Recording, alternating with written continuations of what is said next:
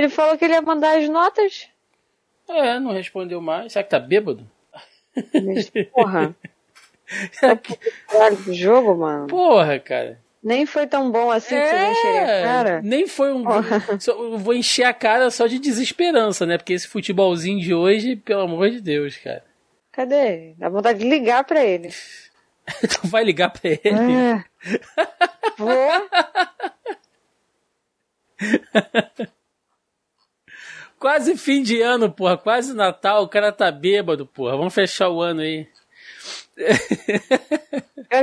Eu cala pra ele se a gente apertar áudio aqui. Ai, meu Deus. Ó. Ligação em curso. Mas vai falar, quem caralho está me ligando? Vamos ver se ele vai.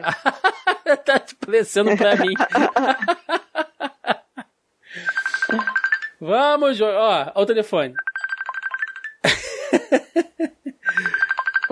Ah, ele apareceu, ó. Viu? Funciona! Olha aí que funciona. Que ele leu a mensagem. ele não vai entender nada. Não, ele entrou na ligação. Eu Pode vi, ligar. Pronto, agora ele responde. Até o Marcos Até apareceu. O... eu vou fazer isso toda vez agora. Ó, tá digitando.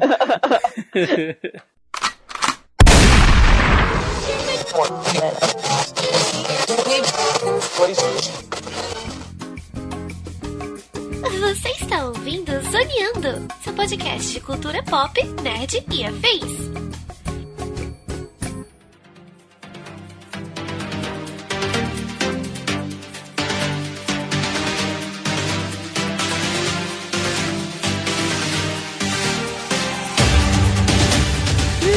Começa mais um Zoneando Podcast, o seu podcast sobre cultura pop nerd afins, meus amigos. E aqui, host neste programa aquele que não passa pano pra efeito ruim, mas sempre acredita no potencial de uma boa história, estou eu, Thiago Almeida. Juntamente comigo, ela que essa fase, né, teve quase a sua carteirinha de Marvete é, cancelada por displicência Melissa Andrade. Olha, eu sou a fã consciente, gente. Minha carteirinha tá intacta, porque, né, não sou obrigada, não.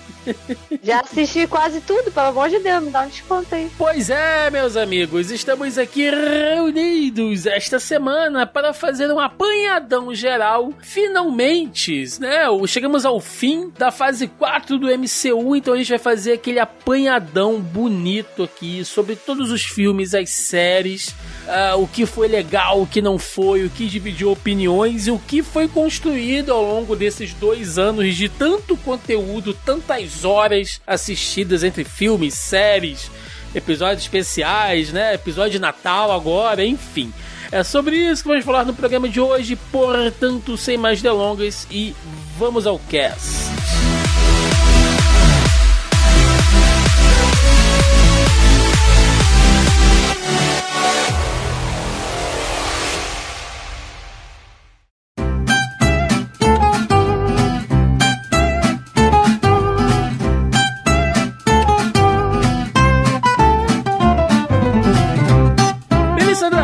Acabamos a fase 4 do MCU. Aliás, para deixar esse programa bem datado, a gente está chegando já aqui ao final do ano, né? Tanto que vocês, nobres e caros ouvintes, vão estar percebendo esta minha voz fanhosa de quem acabou de voltar do, do segundo jogo do Brasil na Copa.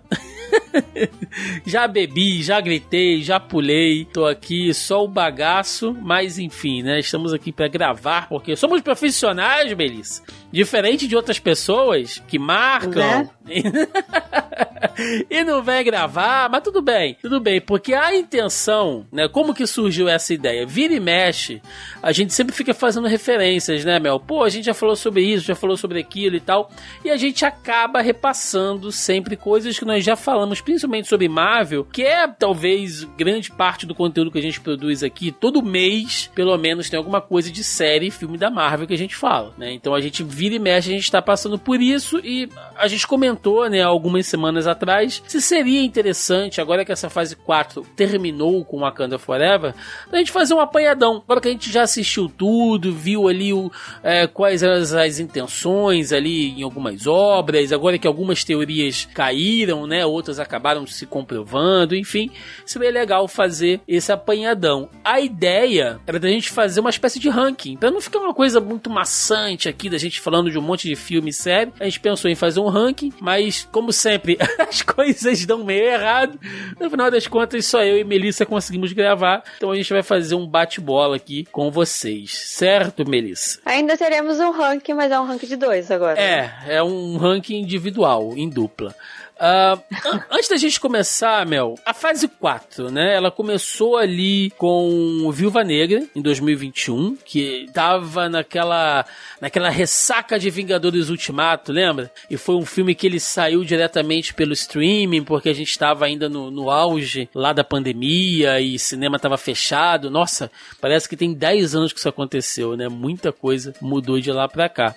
E ela, e ela termina agora com Pantera Negra, né? Wakanda Forever. Termina, a gente encerra aí essa fase 4, que iniciou também esse sistema uh, de, de, de, conteúdo interligado entre filmes e séries, séries a partir uh, do Disney Plus, né? O Disney Plus ele entra aí trazendo esse material exclusivo e tal. Agora a gente já tem até alguns curtas com essas apresentações especiais Marvel que, que vão diretamente para o serviço de streaming também.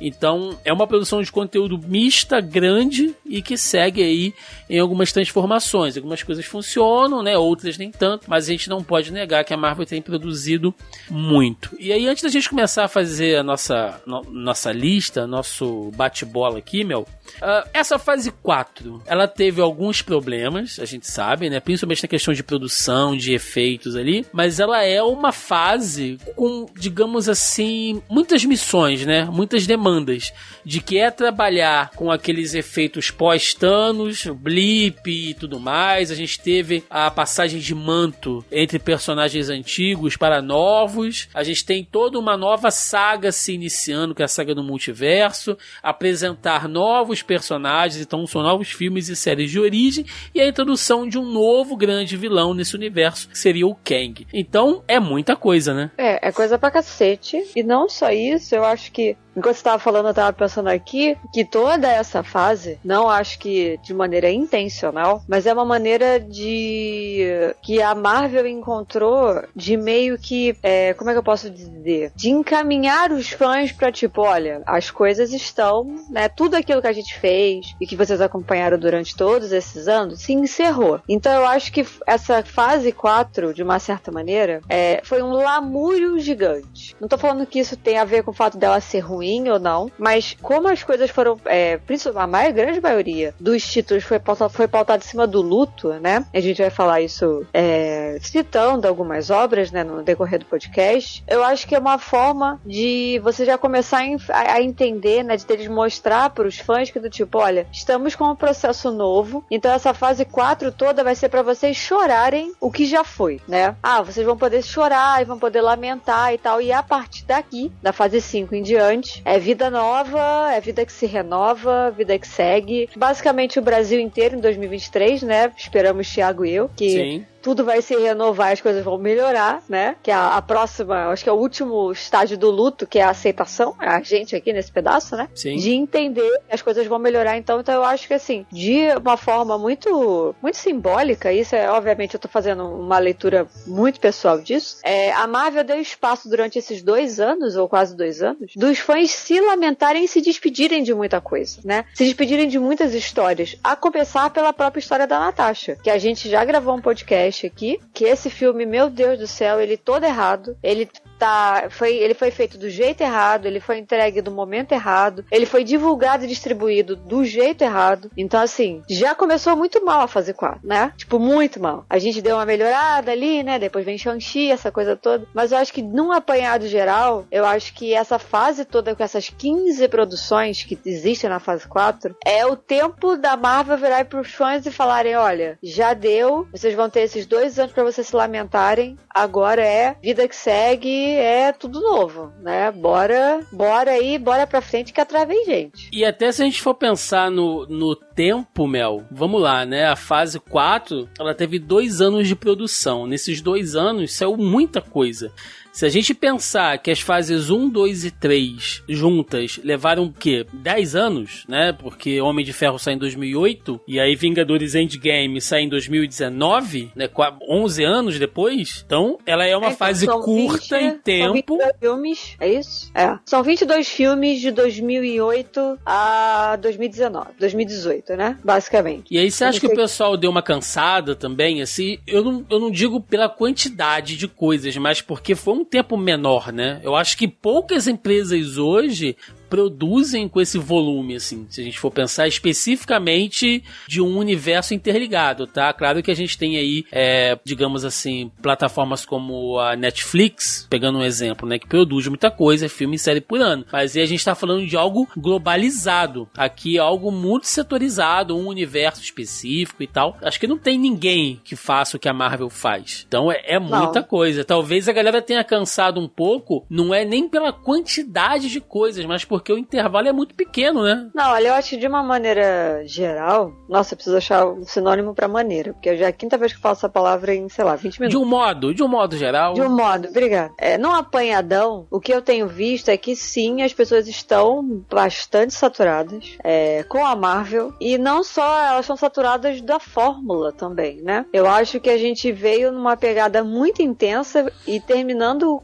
como terminamos com Endgame. É, e aí a gente vem. Eu acho que o início da fase 4 realmente não ajuda. Como eu falei, né? A gente já falou bastante disso na, na no podcast da Viúva Negra, eu não me repetir. Mas escolher o filme da Viúva Negra para começar a fase 4 provavelmente não foi a melhor escolha. Não, provavelmente não, não foi a melhor escolha. É. Porque ele veio completamente fora de hora. Ele, ele é veio na timing, posição né? errada, é. perdeu o timing. Nossa, veio assim. Foi um jeito do tipo, olha, só pra mostrar pra gente que. pra mostrar pra vocês que a gente realmente fez o filme. Então, assim, ele veio muito fora de hora. E aí ele já uhum. começou mal. E aí isso já pegou a galera que já não tava muito, né, muito empolgada no hype e tal. E aí foi diminuindo. E aí, pra completar esse rolê todo, veio uma sequência de filmes que o pessoal não tava muito interessado, né? A gente teve aí o Shang-Chi, aí tivemos os Eternos. Então, assim, é, a Marvel também, o que dá, a gente, o que dá pra entender, a gente já, inclusive, é, debateu sobre isso, né, em outros podcasts, uhum. é que aos poucos poucos ele tá meio que tirando, não que tirando a fórmula, a fórmula ainda tá, ainda tá ali. O que eu quero dizer é que aos poucos ele tá é, desmamando, vamos usar esse termo, né? Ele tá desmamando o público de que vocês não sabem o que vai acontecer. E isso tem pego muita gente de surpresa também. Que você não tem como prever, teo, a teorizar até tem, né? Mas você não tem como tentar adivinhar o que, que vem a seguir.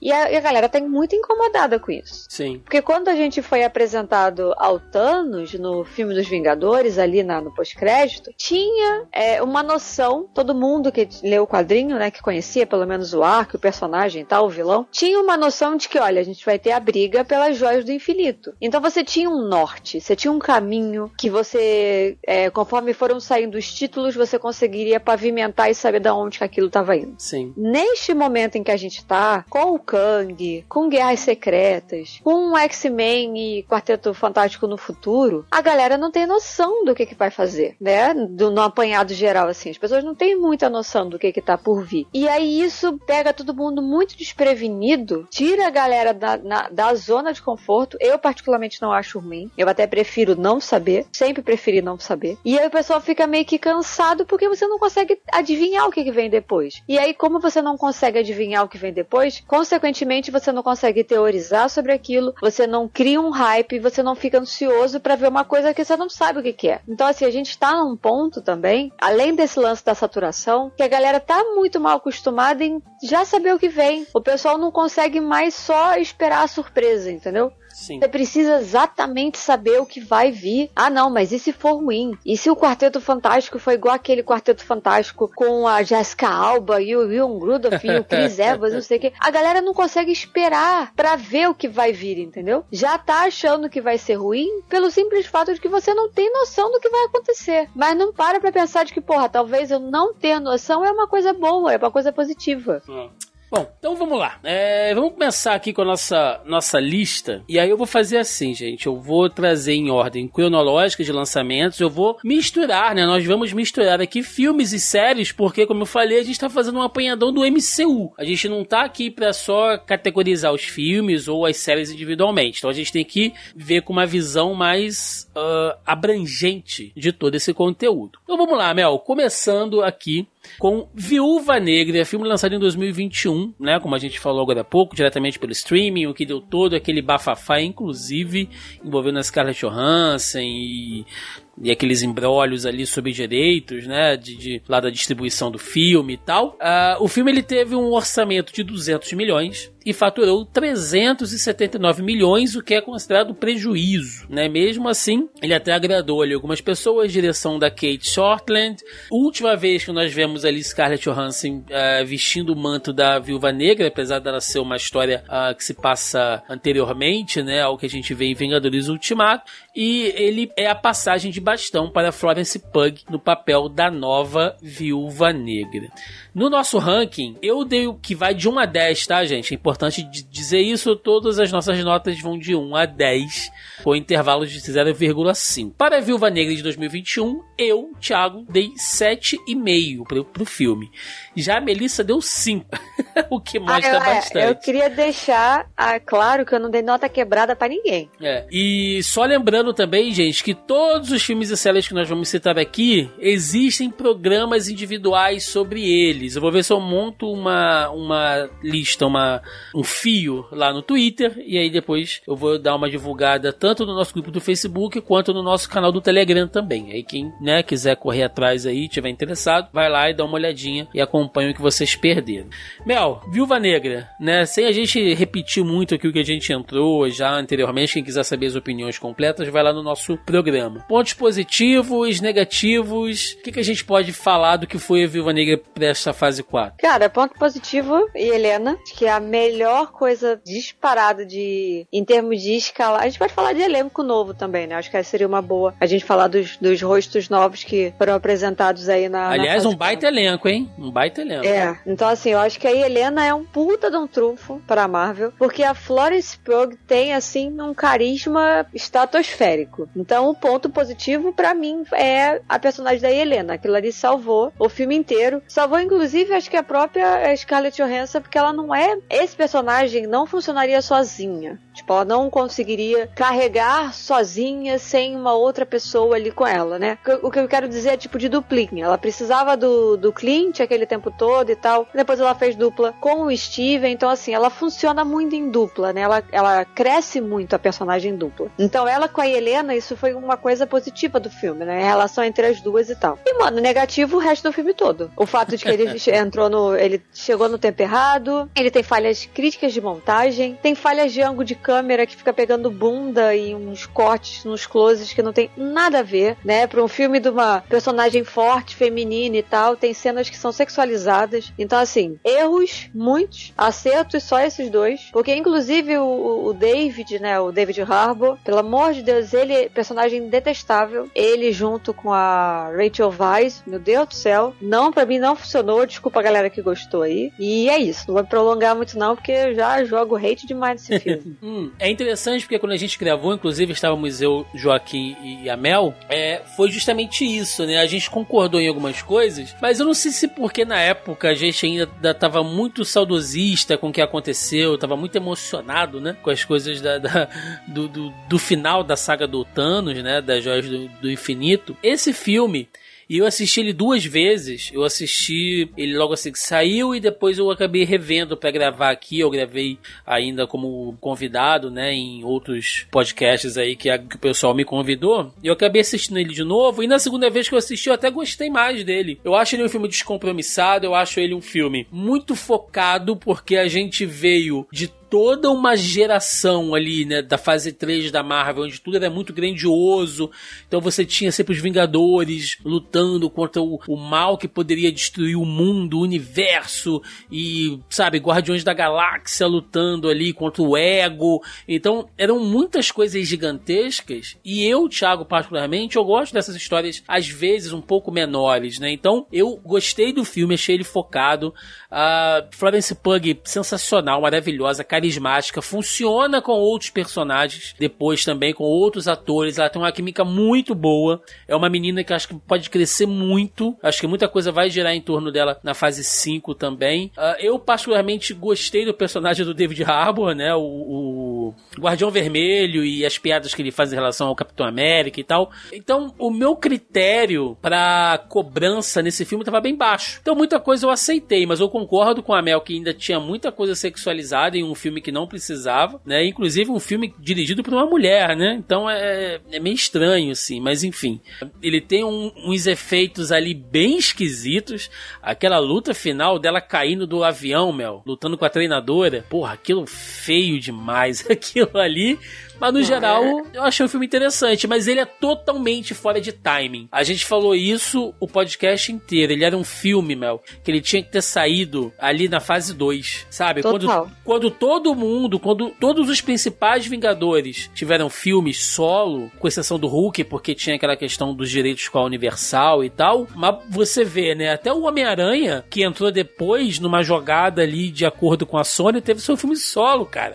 E a Viúva Negra não teve, sabe? Todo mundo queria ver um filme solo dela, de repente, com o Gavião Arqueiro, de quando eles se conheceram. Então, teria sido ótimo, né? Uma pena que ele tenha saído tão fora de time, mas no geral é um filme que eu acho legal, assim, assisto de boa. As coisas que me divertem são muito mais do que me incomodam.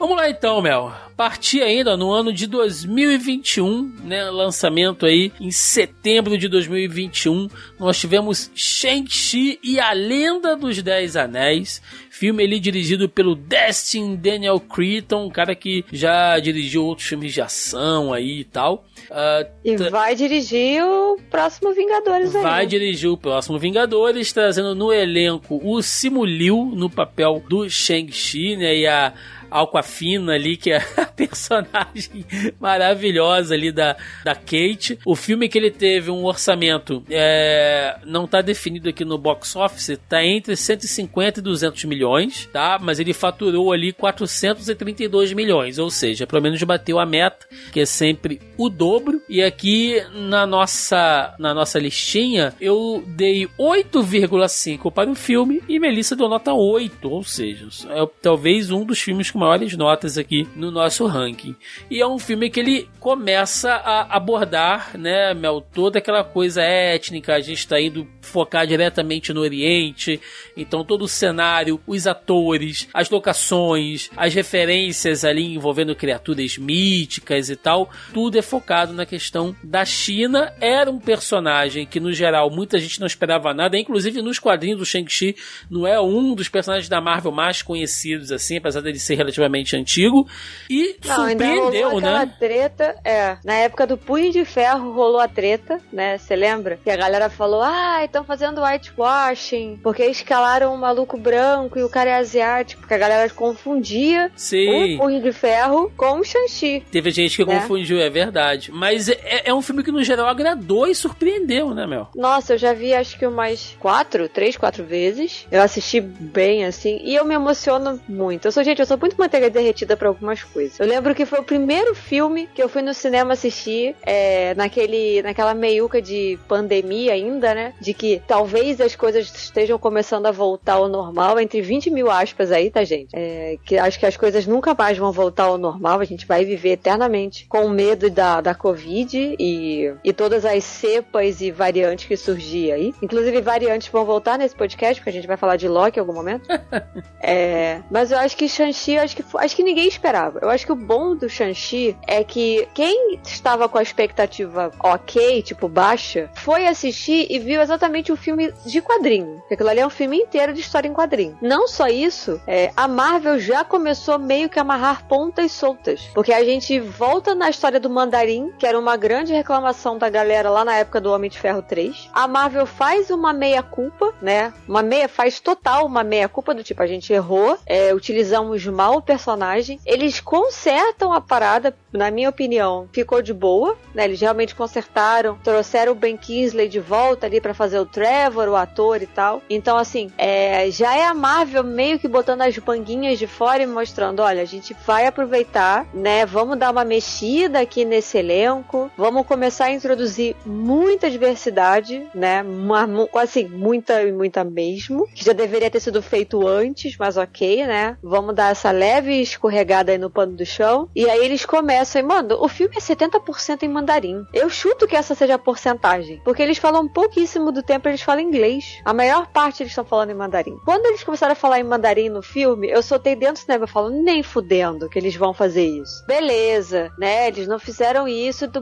bom grado de coração. A gente sabe que a China, né, é um grande consumidor de filmes da Marvel e que comercialmente eles têm interesse de agradar o público chinês, porque aí vai aumentar o box office, essa coisa toda. A gente sabe disso. A gente não é idiota, a gente sabe disso. Só que não deixa de aquecer o coração, porque existe uma grande diferença, existe um abismo, na verdade, né, entre você saber disso e você fazer aquilo. Então eles colocarem um ator chinês, né, porque eu, é, eu quero inclusive aproveitar essa oportunidade para corrigir algo que eu falei de errado no, no podcast de Shang-Chi, né? Eu falei que ele era um, um sino canadense, ele não é um sino canadense, ele realmente é chinês chinês. Depois ele consegue a cidadania canadense, né? No caso, Simuliu, mas no momento ele é chinês chinês, então tipo, ele é um ator chinês, né? Num papel num, num, num de protagonista num filme de super-herói, onde praticamente ali 90% do elenco também é chinês, né? E, e falando mandarim. Então, assim, eu acho muito ousado porque a gente tá falando de blockbuster, né? E a gente tá falando de blockbuster de filme de super-herói. Então, assim, é dentro dos Estados Unidos, sendo que o, geralmente estadunidense é um público que não gosta de ler legenda. E aí eles vão e fazem o quê? Colocam um filme 70% em mandarim. Então, assim, mano, eu gosto muito de Shang-Chi. Muito, muito. Gosto muito de Shang-Chi. É, o Shang-Chi, ele, ele já é um personagem, gente, ele um pouco complicado, né? Hoje, se a gente for fazer uma, uma análise bem anacrônica, uh, porque ele vem ali naquela geração anos 70 dos personagens da, da Marvel e ele tinha ainda muito de vícios, né? E até de certos estereótipos meio preconceituosos do Ocidente para com o Oriente, até a própria cor com as quais os personagens eram coloridos ali e tal. Tem, tem toda uma,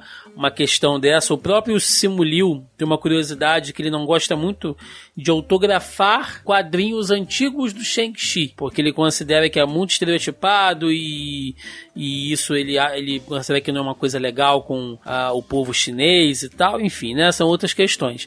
Mas no geral, é, eu gosto bastante de Shang-Chi. Cara, o Simu Liu com a Aquafina, os dois têm uma química e como eu morro de rir com aquela menina, cara, a Kate é divertidíssima, é aquele uh, alívio cômico que funciona, Mel, que tem lugar dentro da história, não é o cara que tá ali só pra fazer a piadinha Ela engraçada.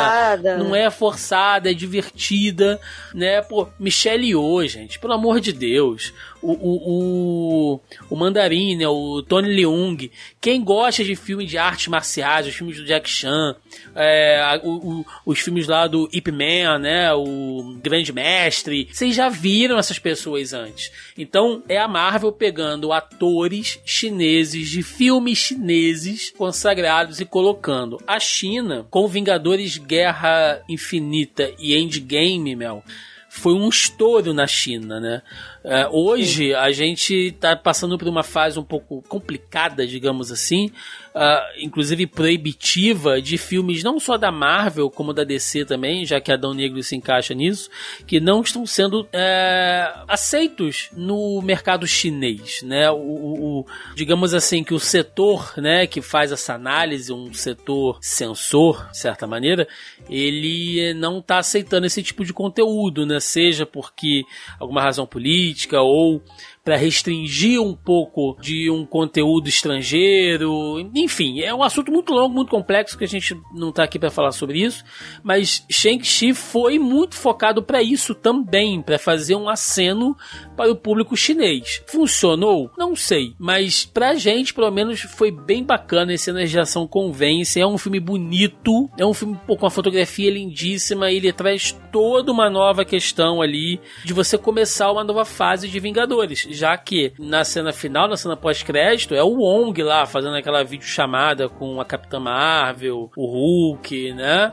O Rocket. Eles estão ali tentando analisar o que são os anéis, e isso provavelmente vai ter alguma referência forte agora nessa fase 5. Então é um personagem interessante, importante, poderoso que eu espero que apareça muito mais. Não é só o chinês que dá porrada, sabe? Eu acho Exatamente. que é muito mais sobre isso. O filme funciona, é, é divertidíssimo. E é um filme que você, pô, não conheço nada sobre o personagem. É um bom filme de origem, não é chato. Então tá entre as melhores coisas dessa fase 4, na minha opinião. Vamos lá, Mel. Falar de séries também, porque em 2021 saiu WandaVision, primeira série da fase 4 do MCU, trazendo ali o que aconteceu com a Feiticeira Escarlate, né, que até então não era a Feiticeira Escarlate, era apenas a Wanda, e o Visão após os acontecimentos de Vingadores Ultimato, já, ou melhor, após os acontecimentos de Vingadores Guerra Infinita, basicamente, porque uh, lembrando que os dois morrem, né, eles estão ali entre aqueles que, que que desaparecem com o estalar de dedos do Thanos. O Visão morre mesmo, porque o Thanos tira a pedra lá da testa dele e a Wanda ela é apagada no blip. Mas eles retornam naquele final lá de Endgame, que é aquela loucura, né? Aquela guerra campal. Mas depois disso não se tem mais notícias sobre eles. E aqui, meu, a Marvel foi fora da, da caixinha total. Eu me senti na época que a gente via Lost e ficava teorizando cada semana o que são aquelas coisas. E aqui começa aquela piada de ali o Mephisto, né? O Mephisto tá em tudo e tal. Olha, como foi divertido. WandaVision, eu acho que ela é uma série com muitos atributos, mas a experiência de ter assistido, eu gravei vídeo lá no canal, toda semana gravava um episódio com a galera, acertei algumas teorias, como a do Visão Branco. Então, foi muito legal, assim. Eu acho que isso dá uns pontos a mais também, né? Porque tem toda a questão da, da experiência. E tanto eu como a Mel demos nota 8 de 10 para a WandaVision. É, eu acho que já começou aí, né? O rolê de que a gente ia enfrentar, o que a gente iria enfrentar a seguir nessa fase 4, né? Porque o que a gente vê em WandaVision, e nesse caso nem eu não gravei, não cheguei a gravar podcast com vocês, mas é a Wanda enfrentando o luto, né? Porque ela volta, as coisas já não estão do jeito que ela, que ela gostaria, o Visão não tá ali, ela não tem a família e tal. E, e é, o, é, são as, é o principal, as principais consequências dos próximos filmes, incluindo o Doutor Estranho, né? Que eventualmente a gente vai falar, né? Doutor Estranho 2 aí. Então, nossa, é, é muito foda. Os personagens, a ambientação, tudo, tudo. A série é, é, é, Se você assiste de novo, obviamente ela tem uns erros ali, né? É, cuidado que pode ser o Mephisto, mas. mas no geral ela é bem, ela é bem redondinha, assim. Eu acho que foi nesse ponto, agora que eu falei a piada do Mephisto, eu não sei se você concorda, Thiago, mas eu acho que foi nesse ponto que a galera começou a ficar meio louca já. Porque quando eles começaram a teorizar do negócio do Mephisto e não bateu, e aí daí dali pra frente nada mais bateu, eu acho que elas ensandeceram de vez. O é, que, você acha? Isso e o fato de não ser uma série porradeira. Era uma Sim. série de um, de um, que mexia com a questão do luto e ela tinha um suspense, um negócio meio sci-fi também meio sobrenatural, né? Que você não entendia muito bem o que estava acontecendo. A não, questão a do visão. Com a, com a, série preto e branco. É, porque ele é. vai acompanhando as fases da, da, das décadas, né? Envolvendo as séries de sitcom norte-americanas e tal. Então, e aquilo faz um sentido depois quando é explicado. Quando as coisas começam a serem explicadas, né? E aí tinham as teorias mais malucas possíveis. Uh, e, gente, teorizar não é ruim. Inclusive, isso é uma coisa que não nasceu hoje em dia dia na internet com, com um youtuber nerd. Isso de teorizar vem desde muito tempo. O nerd sempre gostou de fazer isso.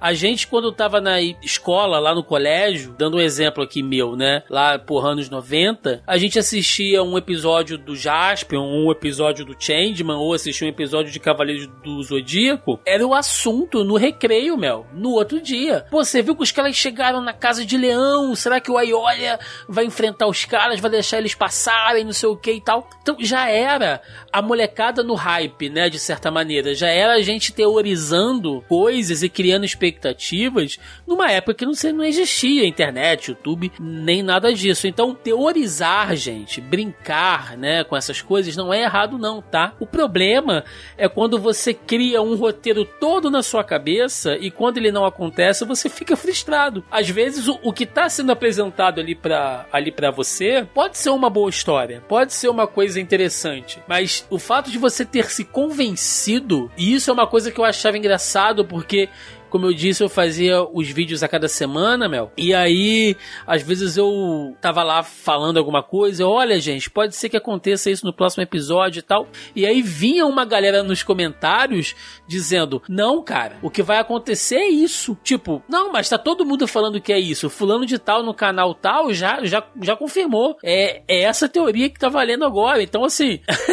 teve gente que comprou isso. E isso vai acontecer com outras coisas que a gente vai falar mais pra frente. E essa dissonância cognitiva, digamos assim, atrapalha a experiência demais, sabe? É isso que uh, você ver uma coisa e não, e não gostar, tudo bem, você tá, você tá no seu direito. Agora, você não gostar porque não atendeu uma expectativa que você criou, eu acho que isso estraga muito a experiência, né? Mas, enfim, cara, de qualquer maneira, WandaVision foi, foi bem interessante e cria talvez uma das personagens mais poderosas da Marvel nesse ponto, né, Mel? Que é a Wanda, que na minha opinião é vilã. A gente vai falar sobre isso mais pra frente mas cria ali uma, uma personagem que talvez, se a gente for pensar em todo o MCU, é uma das que teve uma construção. Se a gente pegar o filme dos Vingadores e tal, e tudo por onde ela já, ela já passou, todo o arco de experiência dela, é uma das personagens mais completas, né? Não, com certeza. A galera já teorizava antes, né? Aquelas rankings de ah, qual é o personagem da Marvel mais poderoso e tal. É, da mesma linha que tinha os mais inteligentes, a gente citou a Shuri né, na época e tal. A Wanda é, é algo puro, né? As coisas que ela consegue fazer, que ela pode fazer e que ela pode vir a fazer é, é uma parada bizarra. E a série inteira deixa isso muito claro. Tipo, olha só o que ela conseguiu fazer. Mesmo não dominando totalmente poder ainda, né? O poder dela ainda. Olha só o que, ela conseguiu fazer, gente. Ela conseguiu colocar uma cidade inteira de refém, com todo mundo dentro. Exatamente. Isso não é bolinho, não. Bom, então vamos lá. Ainda sobre séries, Mel. Chegou aqui pra gente também em 2021, né? Foi lançada em março de 2021, com um total de seis episódios. A primeira temporada de Falcão e o Soldado Invernal, que foi a mudança ali de, de manto do nosso querido Sam Wilson, né? Interpretado por Anthony Mack, agora ex-Falcão e novo novo Capitão América, uh, que aqui no nosso ranking ele entrou com 8,5 na minha nota, uma série que eu gostei muito, e ele tá na nota da Mel com 7 né? E apesar de eu saber que ela gostou bastante da série também. E ela é de passagem de manto, Mel, mas também é trabalhando com efeitos do blip.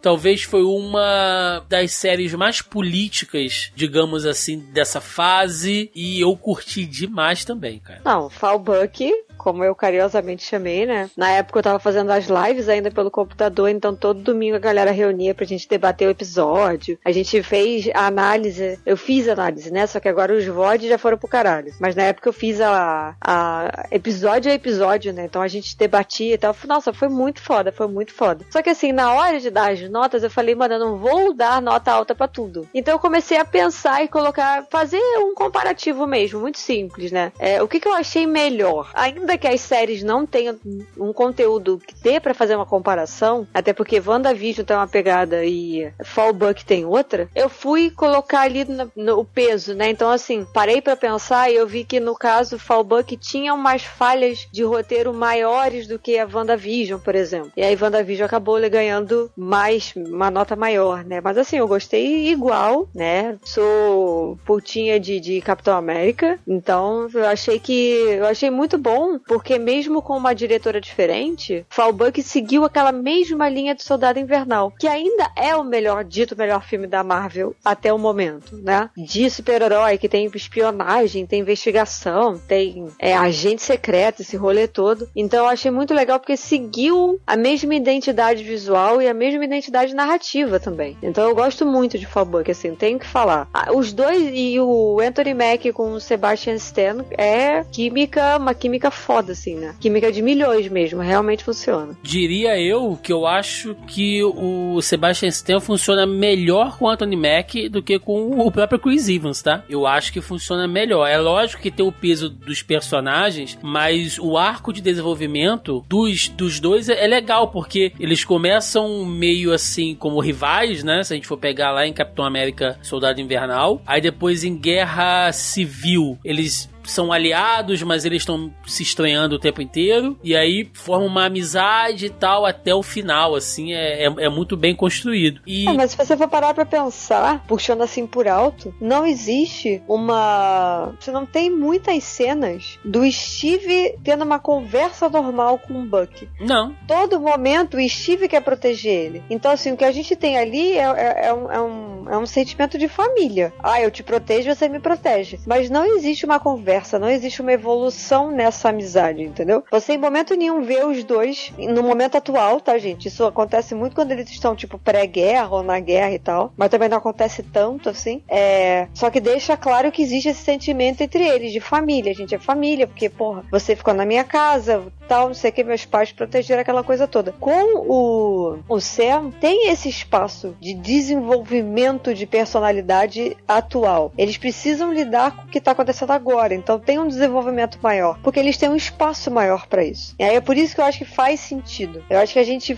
a gente foi é, desprovido dessa relação do Steve com o Buck, entendeu? Uhum. Mesmo durante a guerra, eles não, é como era muita ação, muita coisa ali, não teve um espaço para os personagens conseguirem desenvolver esse laço fraternal entre eles. Sim. Só ficou uma coisa muito implícita. Ah, eles são irmãos, basicamente, né? Mas não são irmãos de sangue e tal. E, tipo, eles se protegem e é isso.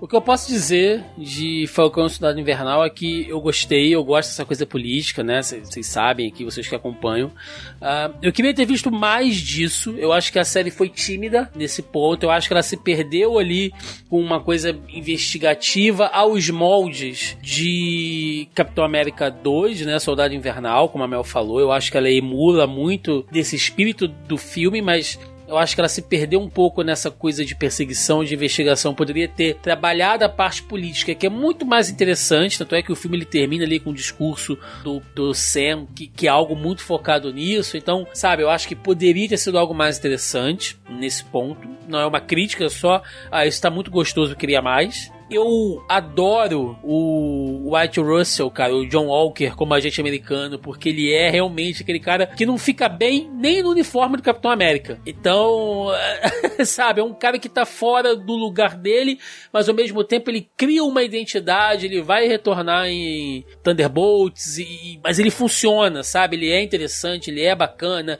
tem participação da Dora Milaje no, no filme, trazendo o um uniforme novo, o Capitão América. É, perdão, na série. Uh, tem o Zemo de novo ali, roubando a cena. Não, e a gente tem a introdução de, tipo, dois personagens novos, né? É, porque assim, o Sam a gente já conhece, o Buck a gente já conhece, o Zemo a gente já conhece. E aí a gente tem, que aí eu tenho um problema seríssimo porque eu não gosto da atriz, não me perguntem por quê, mas eu tenho o ranço com ela, que no caso é a Madame Hydra. É, e eu gosto muito do, do ator que faz o, o agente, né? Então, assim, Sim. a gente já tem os dois personagens que vão ser reaproveitados. E a galera não prestou muita atenção nisso. Ah, eles vão voltar depois e tal, não sei o quê. Ficou muito no ar, assim. Então, eu acho que eles estão construindo, né? Começaram a construir. E a gente nem reparou que eles estavam construindo, tipo, isso para depois, entendeu? É, eu... eu as minhas únicas duas críticas mais fortes à, à, série é a própria vilã, né? A, a, que é aquela organização que, no caso, é chefiada pela. Morgental, né, pela Carly, uh, eu sei que tem aquela coisa tipo de que eles são uma espécie de resistência daquele reassentamento forçado, pós o blip é e tal. Né? É, mas assim, a motivação é boa, mas eu acho mal executado, sabe? Tem a hora que ah, a gente tem que matar, depois não, não pode mais. Aí a gente já não mata mais, porque senão vai se igualar a eles. Mata criança, mas aí depois a gente tem que proteger as nossas crianças. Então é, é, é, um negócio meio. Confuso. Meio, é, confuso. E o destino que eles deram pra Sharon Carter, cara, de colocar Não, é, ela como isso... mercado. Isso é a maior merda da série toda, assim. Eu achei isso Sim. horrível, terrível, né? Mas, no geral, eu gosto bastante desta série. E eu queria ter visto mais o Sam de uniforme de Capitão América. Inclusive, é difícil você achar fotos na internet dele do uniforme, tá? Geralmente são as mesmas fotos. A gente não tem muita imagem dele. A série mostra pouco ele como Capitão América. Tudo bem que era só no final, né? Mas é. Enfim, só, só, as coisas que eu gostei, eu gostei e queria ter visto mais. É isso. Vamos lá, Mel. Ainda 2021, direção da grandiosa Cloesal Eternos. Filme que teve um orçamento de 200 milhões, faturou 402 milhões aqui na nossa listinha. Ele tá com 6,5 na minha nota, na mais baixa até agora. E na nota da Mel, ele tá com 7, né? Um pouco pouquinho acima aí. O filme complicado, né, Mel? Complexo. Cara, eu gostei, né? É, eu gostei porque, assim, foi uma parada completamente nova. E aí foi o que eu falei no início, né? É a Marvel já começando a desmamar a galera. Do tipo, olha o que, que vai vir por aí. E, uh, e eles quiseram se arriscar com a Chloe Tsao na direção. Então, assim, é um filme extremamente autoral. Ele foge por completo da fórmula da Marvel. Mas eu não sei se ele. Assim, a minha nota é 7 porque eu realmente gosto do filme. Eu gosto do filme, eu gosto dos personagens, mas eu acho que as falhas que ele tem dentro dele acaba prejudicando o resto do MCU como um todo. O fato de que aparece aquele bicho gigantesco e até agora ninguém comentou porra nenhuma, né? Então, assim, a minha preocupação é: o filme é bem feito, o filme é bem executado, ele é muito bonito. Tem ninguém mais, ninguém menos do que a Angelina Jolie. Então, tipo, ela, eles vão ter que reutilizar essa mulher em algum momento, né? Pelo amor de Deus. Tem personagens muito bons. A gente tem o personagem do, do, do Kingo lá, a gente tem a Sprite, a gente tem a, a Gemma, né? Que eu esqueci o nome da personagem dela. Gemma é o nome da atriz. É, então, assim, a gente tem vários personagens muito bons. Que, o Fastos, sensacional, né? Como é que é o nome dela? É Maquila? Como é que é o nome dela? A personagem que faz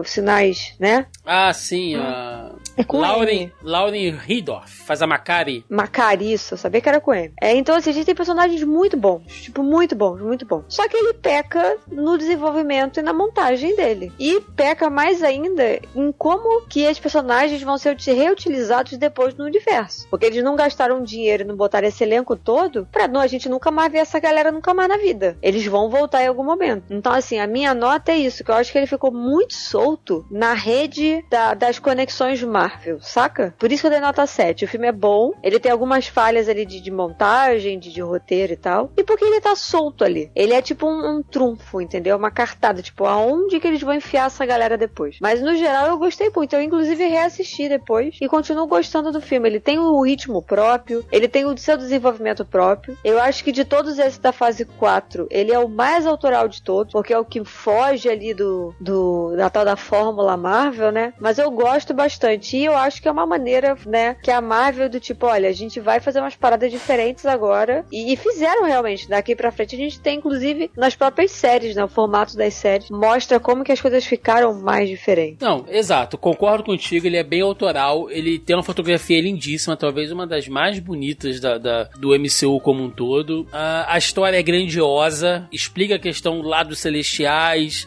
e como o blip acabou acelerando uma coisa que poderia ter acontecido daqui a milhares de anos, né? Então, ainda a gente tá vendo efeitos do que o Thanos fez ali, ao mesmo tempo apresentando uma coisa nova, uma nova equipe, com, com desafios assim a níveis, sabe, galácticos. Então, é muito interessante. Eu acho que ele peca muito nessa montagem. O fato dele ter um vilão genérico prejudica muito, muito, né? Uh, ao ponto de que você tem que usar o Icaris, né? Como uma espécie de vilão ali no final. É, então, é, esse argumento é muito fraco. É né? ruim porque o Porque, vilão, na assim, verdade, é pra ser aquele bichão, mas é. É, mas aí se é aquele bichão, fica naquela, porra, tem um titã saindo de dentro da, do planeta Pois Terra é. e não tem. E aí, como é que você vai justificar o fato de que você não tem nenhum outro herói aparecendo ali no momento, entendeu? Ele é um. Então, assim,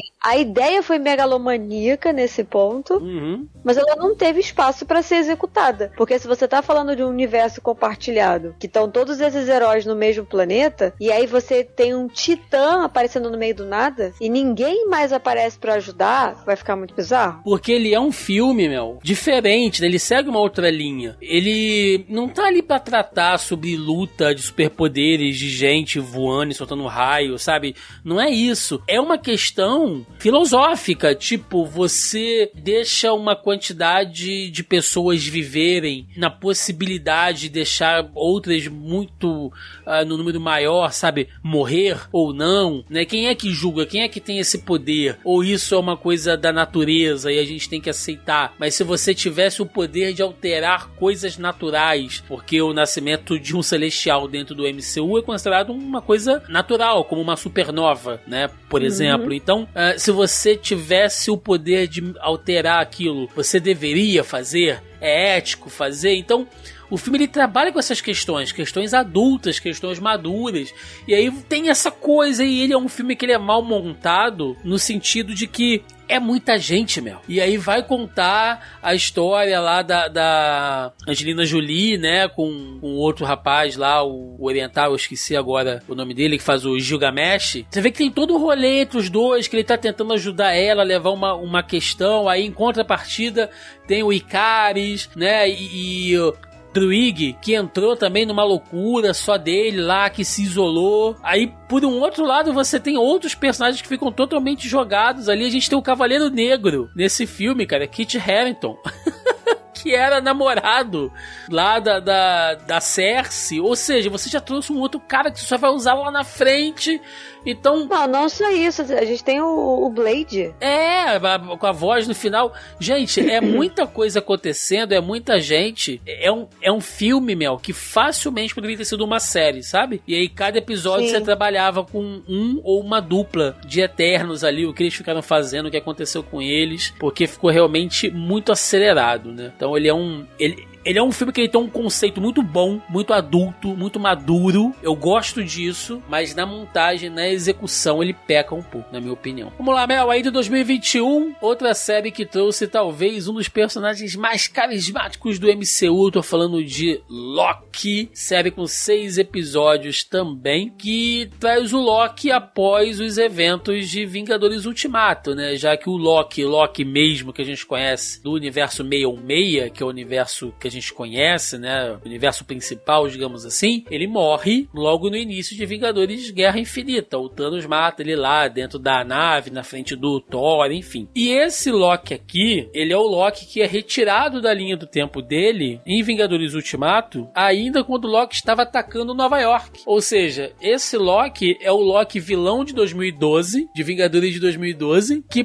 passa Sim. por uma transformação maluca. E aqui é a primeira obra da, da Marvel, do MCU, a começar a tratar com a questão do multiverso, meu. E é literalmente isso, né? Porque tem a TVA ali, você aprende um pouco mais ah, do que são as linhas do tempo, o que são as variantes, o que acontece quando uma variante faz algo que não, que não, que não deveria, eventos nexos, né? Então são, são diversos ah, conceitos para essa coisa de multiverso, inclusive o Michael Waldron, que foi um dos caras que, que produziu e escreveu, né, a série, depois ele vai dirigir o Doutor Estranho, ele até falou que ele meio que se arrependeu, porque ele fixou algumas regras em Loki que depois são muito difíceis de funcionar, né? Porque se você diz, não, olha, isso aqui vai ter que ser assim, e aí chega lá na frente você faz algo totalmente diferente, tipo, você pode ficar nessa de que, ah, é porque não tinha sido revelado até agora, ou é um furo, né? E aí a galera meio que tem que engolir, passar um pano e tal. E é uma série que no final das contas traz pra gente o grande vilão dessa nova fase, que é o Kang, numa versão assim, totalmente maluca, né? Inesperada, já que ele era uma das variantes. Então tem todo esse conceito. E foi outra série que a gente fica assim, episódio a episódio, cara. O que que tá acontecendo, né? Foi muito legal de acompanhar também. Aqui na nossa, no nosso ranking, só para eu dar as notas, eu dei 7,5 pro Loki e a Mel deu 9, cara. Uma das maiores notas dela até agora. Não, gente, a série é muito redonda, né? Foi o que eu falei. Eu acabei fazendo um comparativo, pesando os prós e os contras de cada uma, o que que errou e tal. E aí o que eu achava que tinha mais erro e tal, eu acabava tirando nota, enfim. E aí das levas das séries tem outras também, tem uma outra também que, na minha opinião, também tá batendo 9 ali, a gente vai falar dessa série depois, né? É, tem nota alta também. Então, mas eu acho que assim, eu acho que o Loki foi uma sacada muito boa, porque eles pegaram um personagem que foi, vamos falar a verdade, a única coisa que funcionou nos filmes do Thor foi o Loki, né? Eu acho que o primeiro e o segundo filme do Thor só funcionam por causa do Tom Hiddleston. Então, assim, por conta do carisma do ator é, e da forma que ele construiu e apresentou o personagem, que a gente conseguiu uma série que a gente conseguiu é ótimo, né? Como se a gente tivesse feito alguma coisa. Mas eu quero dizer que teve a série com ele, entendeu? Por conta desse rolê todo e da trajetória do personagem. E aí a gente tem aquela questão de que eles colocaram o Kang, né, mas não saberia se seria o Kang ou não. Aí tem aquele lance lá que eles meio que não conversaram com a galera que estava escrevendo o roteiro de Quantum Mania, né, lá do Homem-Formiga 3. É, e eu jamais vou falar agora o, o outro nome, é só Homem-Formiga 3, é isso? Me processem. Então, assim, acabou estabelecendo isso né? E aí eles fizeram, eles abriram muito o leque para uma série de teorias. Porque quando ele descobre aquele rolê todo de que ele é uma variante, querendo ou não, ele vai morrer, aquela, aquela coisa toda, que ele tá tentando salvar a Sylvie, que a Sylvie é um Loki de uma outra linha do tempo, e que a merda que ela faz acaba desencadeando um Kang do futuro, né, de uma dessas do futuro não, mas de uma dessas linhas do tempo variáveis aí, que possivelmente é esse Kang aí que vai fazer as merdas todas e tal, né, talvez, pelo menos a minha teoria é essa. É, nossa, eles fizeram uma parada, tipo assim, e a gente tem dobradinha Tom Hiddleston e Owen Wilson, tem aquela cena com todos os Locks, inclusive os Loki jacaré, tem o Thor sapo. então assim, é uma série muito boa, porque o que ela faz? Ela tem 20 mil easter eggs dentro dela que só quem é muito fã identifica e que se você não identificar, não te prejudica. É muito bom se você conseguir identificar esses elementos todos, mas se você não identifica, você continua entendendo do mesmo jeito. E é a única série que vai ter segunda temporada. E não teria segunda temporada, tá, gente? Só pra deixar isso bem É, claro. exatamente. Todas as séries, todas as séries, isso foi dito num painel em algum 20 mil atrás, que o Kevin Feige deixou claro numa entrevista falando que todas as séries seriam únicas. Teria uma série tipo começo, meio e fim. Mas o sucesso de Loki foi tão, tão absurdo que eles viraram e falaram assim: beleza, vamos fazer uma segunda temporada. E se eu muito não me engano, eles estão gravando neste momento que a gente tá gravando o podcast, eles já estão gravando a segunda temporada, né? Assim, a gente não sabe quando que vai sair, porque tem todo esse planejamento aí do, do da Marvel e da fase 5 e 6, esse rolê todo. Sim. Mas eles já vão gravar a segunda temporada. Então, assim, foi um sucesso absurdo. Absurdo, absurdo, absurdo. Não só eles trouxeram o Loki de volta, porque até então o Loki morreu, pereceu em Endgame ali, ele realmente não voltaria mais. Não só eles trouxeram um personagem muito querido de volta, nem que seja uma versão variante dele, né? Uhum. Mas eles fizeram várias ramificações ali que vão ser muito, muito úteis dentro do, do- da conexão toda desse multiverso. Eles, no, no todo, no todo, eles apresentaram um conceito de multiverso. Exato, exa é, uma, é uma série, gente, importantíssima, né? Pra aquela galera que fala assim, ai, mas eu tenho que ver tudo. Mano, você tem que ver Loki pra você entender o conceito de multiverso. Se você vê Loki, quer dizer, se você não assiste Loki vai assistir, sei lá, Doutor Estranho e Homem-Aranha, tu fica, porra, o que que é isso, né? Da onde que essa galera vem? Porque tudo começa a ser explicado em Loki, cara. Quer dizer, na realidade, tudo já é meio que pincelado em Vingadores Endgame, que todo o conceito do filme é viagem no tempo. Depois a gente descobre que viagens no tempo influenciam no multiverso também, né? Então, é, cara, é muito doido isso. Então, é muito importante que a galera assista e tudo que envolve o Tom Hiddleston é é, é isso, né? Não é à toa que o Loki é um agente do caos. O cara fez o teste, era pra ter sido o Thor, não, não o Loki. Acabou sendo o Loki. O Loki era pra ter sido vilão. De vilão, a galera levou ele a herói. De herói, ele ganhou a própria série, que era pra ser uma série única. E agora já vai ter a segunda temporada. É um case de sucesso dentro do MCU, cara. É impressionante isso. Bom, Mel, vamos lá. Vamos seguir aqui, já que a gente tá falando de multiverso, tá falando de série. Eu imagino que você não tem muita coisa para falar agora, já que você só assistiu dois episódios. Mas eu queria falar de What If, série que traz as primeiras animações do MCU, animações de 30 a 40 minutos ali, nove episódios, que segue nessa linha de What If, né? O que aconteceria se, pra quem não sabe, ela é uma referência às séries de quadrinho que a Marvel lançava antigamente, né? Aqui no Brasil saía muito com esse título, né? O que aconteceria se, é, contando coisas diferentes. Por exemplo, o que aconteceria se Steve Rogers nunca tivesse recebido o sonho do super soldado? E a gente teria, sei lá, o um mundo que é dominado pelos nazistas até hoje, um exemplo. Então, ele trabalha com essas questões que já eram, de certa maneira, multiversos, né? Universos onde coisas importantes foram modificadas e o acontecimento geral foi outro. Então, as histórias a, a princípio são antologias, tá? Ou seja, cada episódio trata de um personagem e uma realidade diferente, mas no final elas se convergem ali para um novo vilão, né? Que é o, o, o Ultron Visão, que no caso seria o Ultron que conseguiu ter acesso ao corpo do Visão, como ele gostaria de ter feito lá em Vingadores 2, Era de Ultron. E a partir daquilo ali ele consegue as joias do infinito, e quando ele consegue as joias do infinito, ele começa a conquistar o multiverso. E aí tem todo o rolê que acontece lá. Ah, ele é um, uma animação que eu gosto pelo ponto de vista criativo. Eu acho que a qualidade da animação é muito boa, mas ele traz, por exemplo, o Vigia, que é um personagem super importante, né? O, o Atu, que é um personagem importante, uma das entidades cósmicas da Marvel nos quadrinhos. Ele traz pro MCU, cria esse novo vilão super poderoso que é o Ultron Visão cria ali um novo grupo de guardiões do multiverso, com gente poderosíssima, como aquele Doutor Estranho lá, aquele uh, Doutor Estranho Superior, digamos assim, que é super poderoso. Ah, esse episódio eu vi. Que é uma entidade cósmica também, de certo modo, ele acaba se transformando numa entidade cósmica.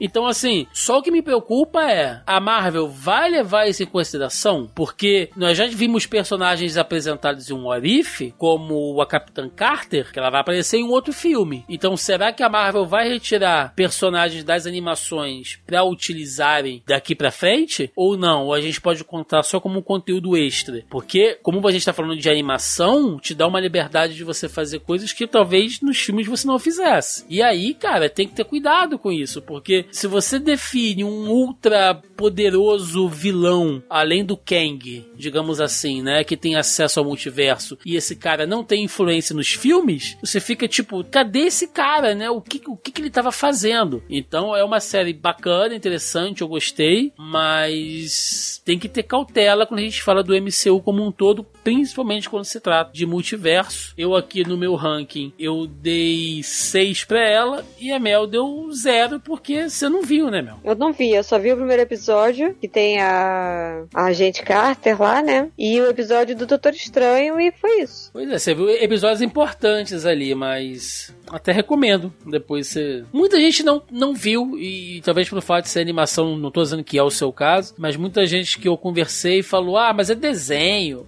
Cara, mas.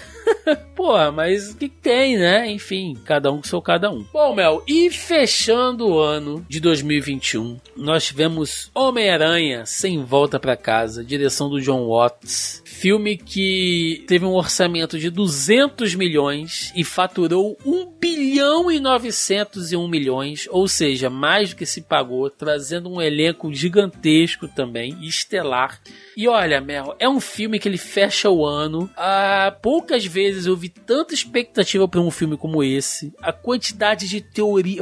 2021, gente, foi um ano de teorizar sobre Homem-Aranha sem volta para casa e a galera não. Porque... Nossa, meu Deus do céu, eu não aguentava. Porque eu vai abrir. Filme estrear pra falar, mano, acaba com esse povo. Teoria, que, ai, eles estavam falando que o Tom Holland ia tirar um outro Homem-Aranha do cu. Tipo, vai sair, vai. Ah, pois é. E ele é o filme do, do, do, do fanservice, né? Ele é um grande fanservice, trazendo os, os grandes vilões do, dos filmes do Homem-Aranha da Sony ali no começo dos anos 2000 de volta, que a galera curtiu. Traz o Andrew Garfield e o Tobey de volta.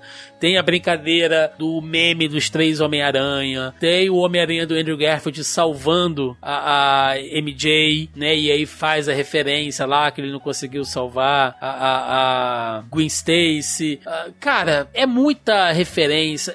Ele é um presente pros fãs, ele é divertido, mas ele tem problemas graves de roteiro quando eu penso ele no, no, no, no MCU como um todo, meu. Vou deixar você falar e aí depois eu, eu aponto aqui o que eu acho. Cara, eu gostei bastante, mas eu realmente acho que ele é, o fanservice estragou muito o desenvolvimento do, do filme, principalmente no rolê do Doutor Estranho. Mas é aquela coisa, né? Eu talvez esteja caindo na minha própria armadilha. No que, que eu quero dizer? É, eu tava pensando pensando nisso quando eu tava dando as notas e tal. E eu realmente não posso reclamar do Doutor Estranho nesse filme. É, a gente comentou disso no podcast, né? Ah, que ele é o Mago Supremo, já foi o Mago Supremo, ele não faria isso e tal. Mas a gente tem que lembrar que a gente está no filme do Homem-Aranha. Então que no filme do Homem-Aranha, assim como a gente falou isso quando a gente gravou lá da She-Hulk, é, quando outros personagens estão num, num. Não é num universo, mas estão num habitat, vamos botar assim, né? Estão num habitat que não lhes pertence, eles têm que agir é, ou se comportar de acordo com o que manda a regra daquele habitat. Como a gente está falando do filme do Homem-Aranha, os comportamentos ou o comportamento um tanto quanto displicente do, do Doutor Estranho justifica porque ele está no filme do Homem-Aranha. Né? É inteiramente aceitável? Não, mas dá para você entender partindo do princípio de que ele está num outro filme, então ele está basicamente se comportando é, como deveria, como é a leitura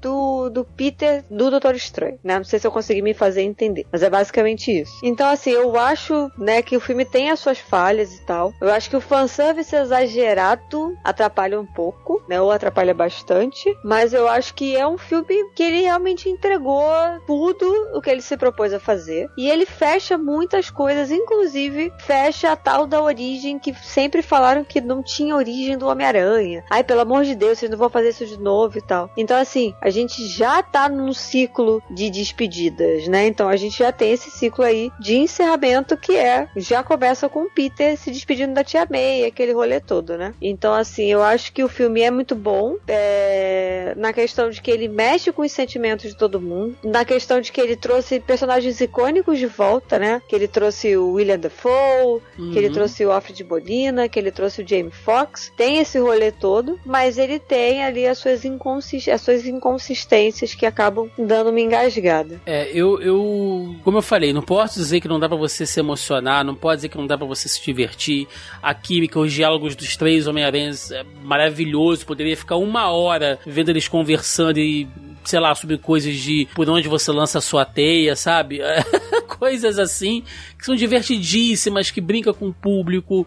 É, que é natural e funciona muito bem com um personagem como o Homem-Aranha. Então, sabe, é divertido, é engraçado, é emocionante, mas quando eu penso em MCU, e aí, já que o nosso, né, a nossa função hoje aqui é falar da fase 4 como um todo, ele prejudica muito a fase 4, porque ele faz o Doutor Estranho, e aí nesse ponto eu e a Mel é, temos as nossas opiniões diferentes, né? Ele faz o Doutor Estranho agir de uma maneira que eu acho que não condiz com o personagem. Ele mexe com a questão das variantes, e aí a gente tem as variantes de um outro universo do Homem-Aranha interagindo nesse, e aí a gente sabe o que acontece quando as variantes fazem isso, como a gente viu em Loki, e aí a gente não sabe se a série do Loki se passou antes ou depois da série do Homem-Aranha, e se isso tem efeitos ou não. O fato daqueles vilões e do Homem-Aranha mesmo, né? O do Andrew Garfield e do Tobey viajarem fisicamente no multiverso é uma coisa que vai ser depois, teoricamente, desmentida por outro filme mais à frente. Então, cara, é muito problemático. Eu acho que ele organiza a casa pro Homem-Aranha. Se a gente for falar do ciclo do Homem-Aranha, onde ele se desvencilha de todas aquelas referências e aquela muleta em cima do Homem de Ferro e tal, pô,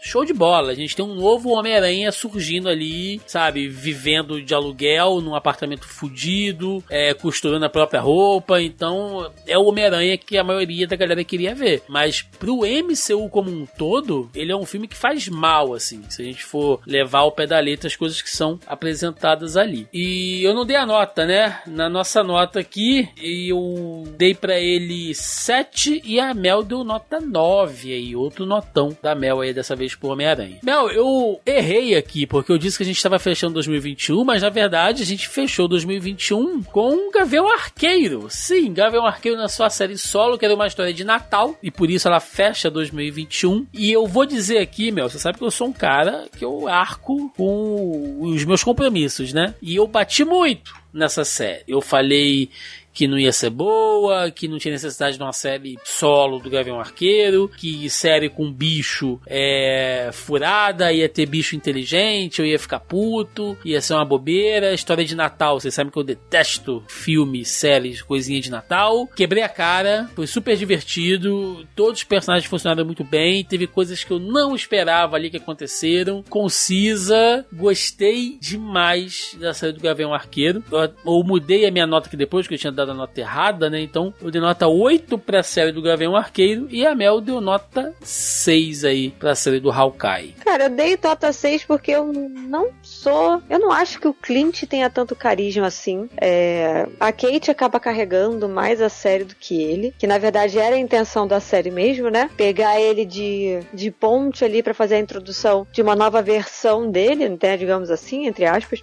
uma versão feminina ali do Gavião Arqueiro. É, de novo, a Marvel Marvel trazendo personagens de volta, assim como, como aconteceu em, nos outros filmes, né? Tipo, eles estão trazendo personagens, como trouxeram o Loki, trouxeram o Rei do Crime, é, de novo, né? Vincent D'Onofrio aí, que sempre foi um, um believer, né? Sempre foi um crente aí de que isso iria acontecer, de que a Marvel traria o personagem do, do Rei do Crime de volta. De fato aconteceu. É, tem um lance que vai ter a série da Echo, toda essa questão aí ela aparece na, na série, mas eu acho que, eu não sei, eu acho que ficou muito picotado Aquele, aquele número musical do início, meu Deus do céu. Aquilo é cringe, que já morreu, mas eu vou retornar com esse troço. Aquilo é cringe até dizer chega. Inclusive, teve essa apresentação na última D23, no evento próprio da Disney, o Disney Expo. Mas, gente, a série né, é muito. Nossa, não, não dá, não, não sei nem o que explicar. É muito picotado. É só para fazer a construção da personagem, mas a melhor coisa da série ainda é a Helena, né? Toda a interação dele com a Helena Helena e a Helena aprendendo que o que aconteceu com a, com a Natasha, o lance do blip, aquela coisa toda. A interação da, da Kate com ela, mas aí é mérito da atriz, porque a Hayley é extremamente simpática, extremamente carismática, assim como a Florence também. Então, assim, se colocar na balança, eu acho que tanto o Gavião Arqueiro quanto a Viúva Negra, ao meu ver, eles sofrem do mesmo mal que eles sozinhos não funcionam. Eles sempre precisam de uma outra pessoa ali. E essa outra pessoa acaba sempre se destacando mais do que eles, entendeu? Entendeu? E aí ficou por isso mesmo. Por isso que eu dei nota 6, porque eu acho que só foi uma série do Gavião Arqueiro para introduzir a Kate Bishop. Então, assim, ficou,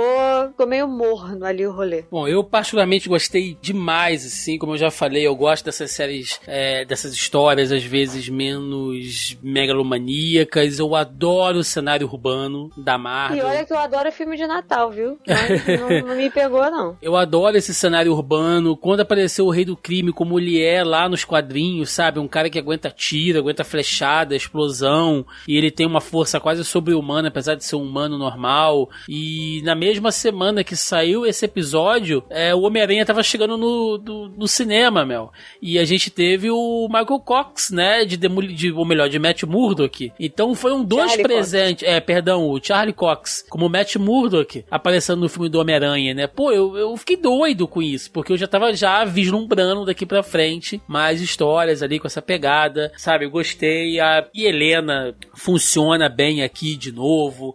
A, a Hayley roubou a cena. A menina é carismática, é bonita, é talentosa, manda bem com a cena mais dramática, ou manda bem na, na comédia, que com ela fica muito natural, sabe? É, cara, que, que, que, série redondinha, sabe? É aquela série para você sentar sem compromisso e assistir. Falou, quero ver um negócio aqui bacana. E eu gosto até do, do, do que eles fizeram com o Gavião, porque ele era o único humano, se eu for levar em consideração que o Homem Homem de Ferro usa uma armadura super tecnológica e a Viúva Negra é uma espécie de super soldado, o Gavião Arqueiro é o único humano normal, né? Então quando acaba toda a saga do, do infinito, ele tá, fugi, ele tá fudido, cara. Ele tá meio surdo, ele tá manco, ele tá cheio de dores, ele não dorme, ele tá traumatizado, ele tá depressivo. que ele foi um humano normal no meio daquela loucura. Então trabalhar um pouco essas questões, assim. Enfim, eu, eu, eu realmente achei muito interessante. Então, Mel, começando ano de 2022, né? Vamos falar aqui, tem muitas séries e filmes pra gente falar. Outro que, meu Deus do céu, a galera criou um milhão de teorias. Foi Doutor Estranho no Multiverso da Loucura. Um filme que. Nossa Senhora. Teve o roteiro, né? Do, do Michael Waldron e a direção do Sam Raimi, o mesmo Sam Raimi dos, fi dos filmes do Homem-Aranha, né? Pra, pra galera que, que curte e tal teve um orçamento de 200 milhões e faturou 955 milhões, ficando atrás ali somente do Homem-Aranha nessa fase, trazendo ali a Feiticeira Escarlate como co-protagonista do filme, porque ele não é um filme só do Doutor Estranho, é injusto falar isso, inclusive eu bato sempre nessa tecla. O, o título do filme deveria ser Doutor Estranho e Feiticeira Escarlate no multiverso da loucura, porque não faz sentido, ela é tão participativa quanto ele ali, trabalha totalmente com a questão do multiverso universo. A gente teve um baita fanservice no meio ali para agradar mesmo o pessoal e curtir. Sim. Agora, o que a galera teorizou, Mel? Que nesse filme ia ter o Wolverine, ia ter o Professor Xavier, ia ter o Sonic, ia ter o Chaves, ia ter o Jaspion, ia ter o Batman, ia ter as Tartaruga Ninja, ia ter todo mundo, ia ser um novo Vingadores Ultimato, com todo mundo lutando junto, quebrando as regras do multiverso, e aí não foi nada disso e muita gente ficou puta.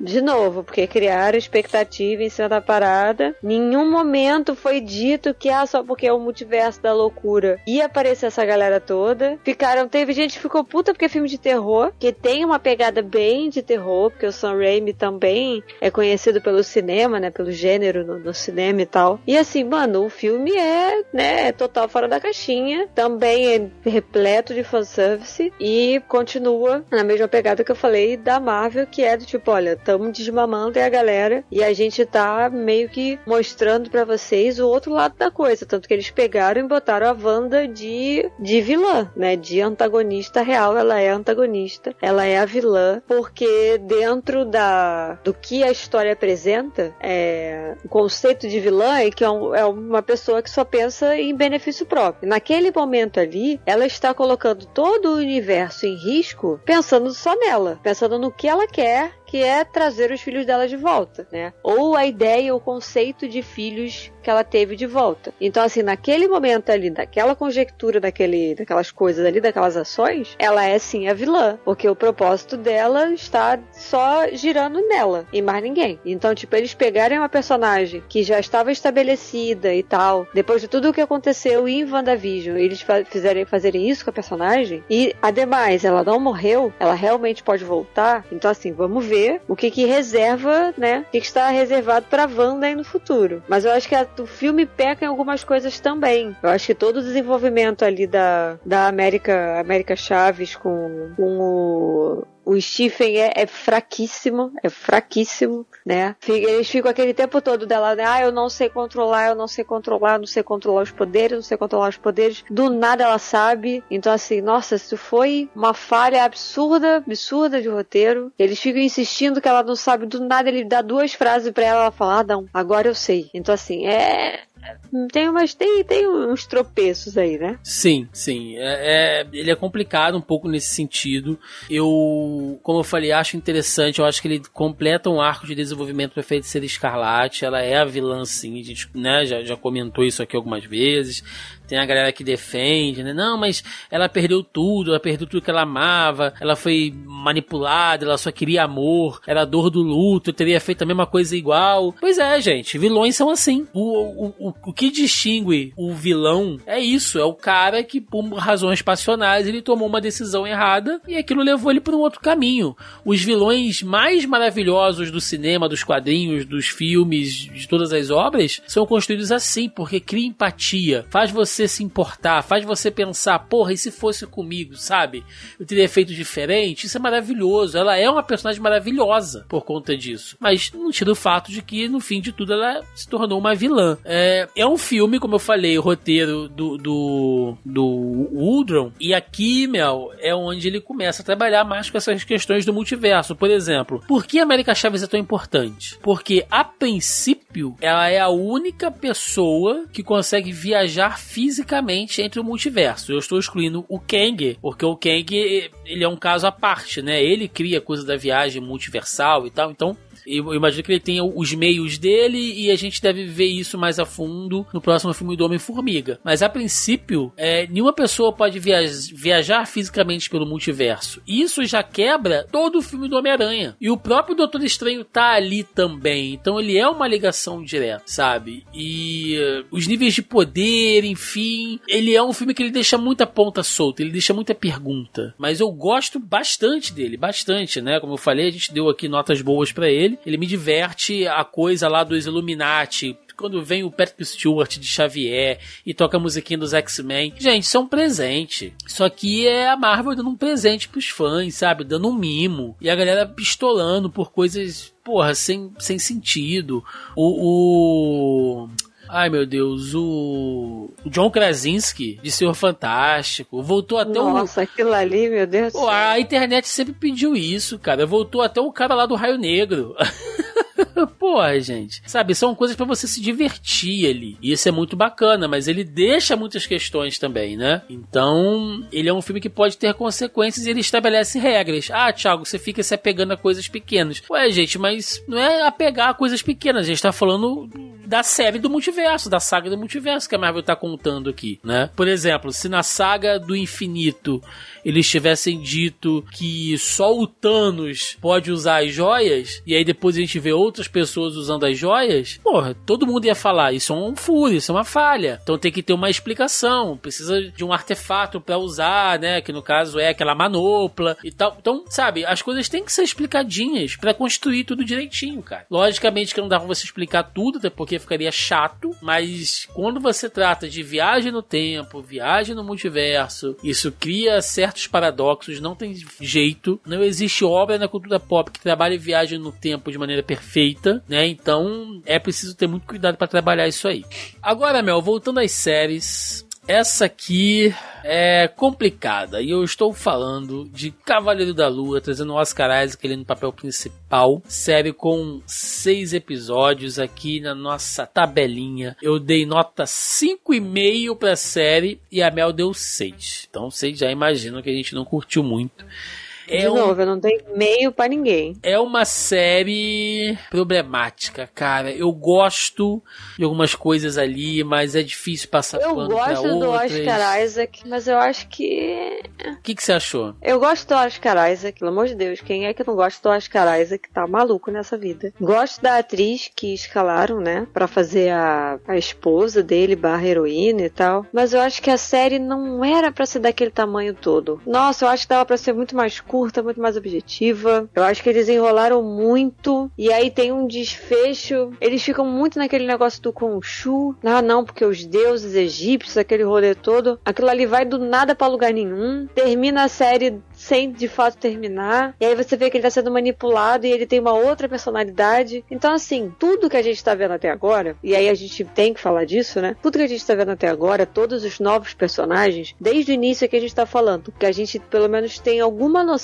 né? Ou imagina, sei lá, ou espera, a forma que eles vão ser reintroduzidos mais pra frente. Mas o Cavaleiro, Fan... Cavaleiro Fantasma, o Cavaleiro da Lua, é o único que eu não consigo assimilar em que momento que ele possa ser reutilizado. Porque a América Chaves tem o lance do multiverso. A Wanda já estava aí, ela é consolidada. O Buck e o Sam também. O Shang-Chi tá no caminho, talvez, para se tornar o novo Steve, entre várias mil aspas aí, né? Lance de liderança, aquela coisa toda. Que ele tem uma aura mais calma, assim, uma energia mais calma. Que ele tem uma, uma linha de, de, de pensamentos e ações, assim, que é muito parecida com a do Capitão América, que eu falei isso lá na, quando a gente gravou, inclusive o podcast do Shang-Chi, se vocês quiserem, vão lá ouvir, que eu desenvolvi isso um pouco melhor. Então, assim, todos os outros personagens, né, a própria Sylvie, o Kang, né, a Kate Bishop, a Helena, todos esses personagens, a gente tem uma noção do que, que vai ser feito com eles, tipo, qual é o propósito. O Cavaleiro da Lua é o único que você fica, tá, e aí? Aonde que eles vão enfiar esse cara que tem três personalidades? O que, que eles vão fazer com ele? Beleza, foi uma série ousada, de novo, é a Marvel apostando é, em diversidade, né, que a gente tem o, o Oscar Isaac, que, que, é, que é do Panamá, a gente tem a outra atriz que é, é oriental também, né, que tem a ascendência egípcia, aquela, aquele rolê todo muito foda. De novo, sempre vou bater palma para isso, mas e aí? É só isso que eu quero saber. E aí? Aonde que eles vão enfiar esse cara? Porque ele também é urbano, até onde eu sei. Dentro do contexto que a Marvel tem apresentado, ele também é um herói urbano. Ele tem os poderes dele, transformação e tal, mas ele também é urbano, porque ele pode muito bem se mudar pra Hell's Kitchen e morar do lado do Demolidor e do Homem-Aranha. Mas e aí? Então, assim, é o que eu fiquei, saca? E foi a série que eu acho que ela se arrastou. Ela foi extremamente monótona. Mesmo nas cenas de luta era uma parada mais monótona. Eu não sei explicar o ritmo da série. Mas eu assistia muito, tá, beleza, já comecei a assistir esse troço, eu vou até o final agora. Mas assim, não, não acrescentou nada, pelo menos na minha concepção. Não acrescentou absolutamente nada pra, pra fase 4 ou para as outras que vão vir. Eu espero estar errada, mas até agora eu não consigo pensar em nada. É, é, é tenso assim, Mel, porque assim como você, eu adoro o Oscar Isaac, sou fã, o cara, porra, saiu da fisioterapia. Ele foi pra fisioterapia quando ele saiu, né? Porque ele carregou a série nas costas, assim. É muito bom. Ele fez três personagens diferentes, então. E você sentia a diferença ali na. né? Quando ele tava fazendo um, tava fazendo o outro. Mas é uma série que ela enrola muito. Aquela coisa dos flashbacks. Quando você começa a usar no início, e eu falei isso até nos vídeos semanais que a gente gravou sobre a série lá no canal. É, no início, quando isso acontecia, né, dava aqueles apagões nele e ele mudava de personalidade, era interessante porque a confusão do personagem era a confusão do público, então acabava meio que emulando, então você ficava confuso com o personagem, então era uma sensação compartilhada e tal, mas que aquilo não poderia ser uma muleta, sabe? E acabou sendo. Toda vez que tinha alguma decisão, toda vez que tinha alguma cena de ação, Mel, eles faziam aquilo, tipo, dá um apagão, aí o cara aparece, já tá todo mundo no chão, ele já derrotou geral, todo mundo morto, ele tá todo sujo de sangue. Então, resoluções preguiçosas, inclusive com o vilão final, cara. O vilão final não teve luta, não teve a luta final entre o, o Arthur Arrow, né, interpretado pelo Ethan Hawke, com o Cavaleiro da Lua. A gente não sabe até hoje exatamente o que aconteceu com o Arrow, porque ele era o antigo servo lá do Khonshu, e por que, que eles brigaram, por que, que ele tretou, e por que, que ele resolveu fazer aquela galera ali e tal. Sabe, tudo é muito jogado. A gente vê pouco do Cavaleiro em ação, muito pouco, muito pouco. Os efeitos não são bons, mas até não. aí eu até relevo, mas é bem ruim. Apesar daquela cena deles fazendo um o universo girar para trás, né? Pô, aquilo ficou bonito pra caramba e tal, visualmente falando, mas fora isso a série é bem terrível. Mas eu, eu, eu, eu passo pano pra efeito especial ruim, mas história ruim, que você vê que tem coisa ali que claramente foi um artifício de roteiro para você não ter que fazer uma cena de ação ou pra você não ter que trabalhar mais alguma coisa a fundo, sabe? E aí fica o personagem nesse limbo que você falou, a gente não sabe como ele vai ser reaproveitado. O próprio Oscar Isaac tem um, um, um contrato muito diferenciado com a Marvel, ele não tem mais compromisso nenhum, então pode ser que volte, pode ser que não. Então a gente fica aí nesse, nesse limbo. Vamos lá, Mel.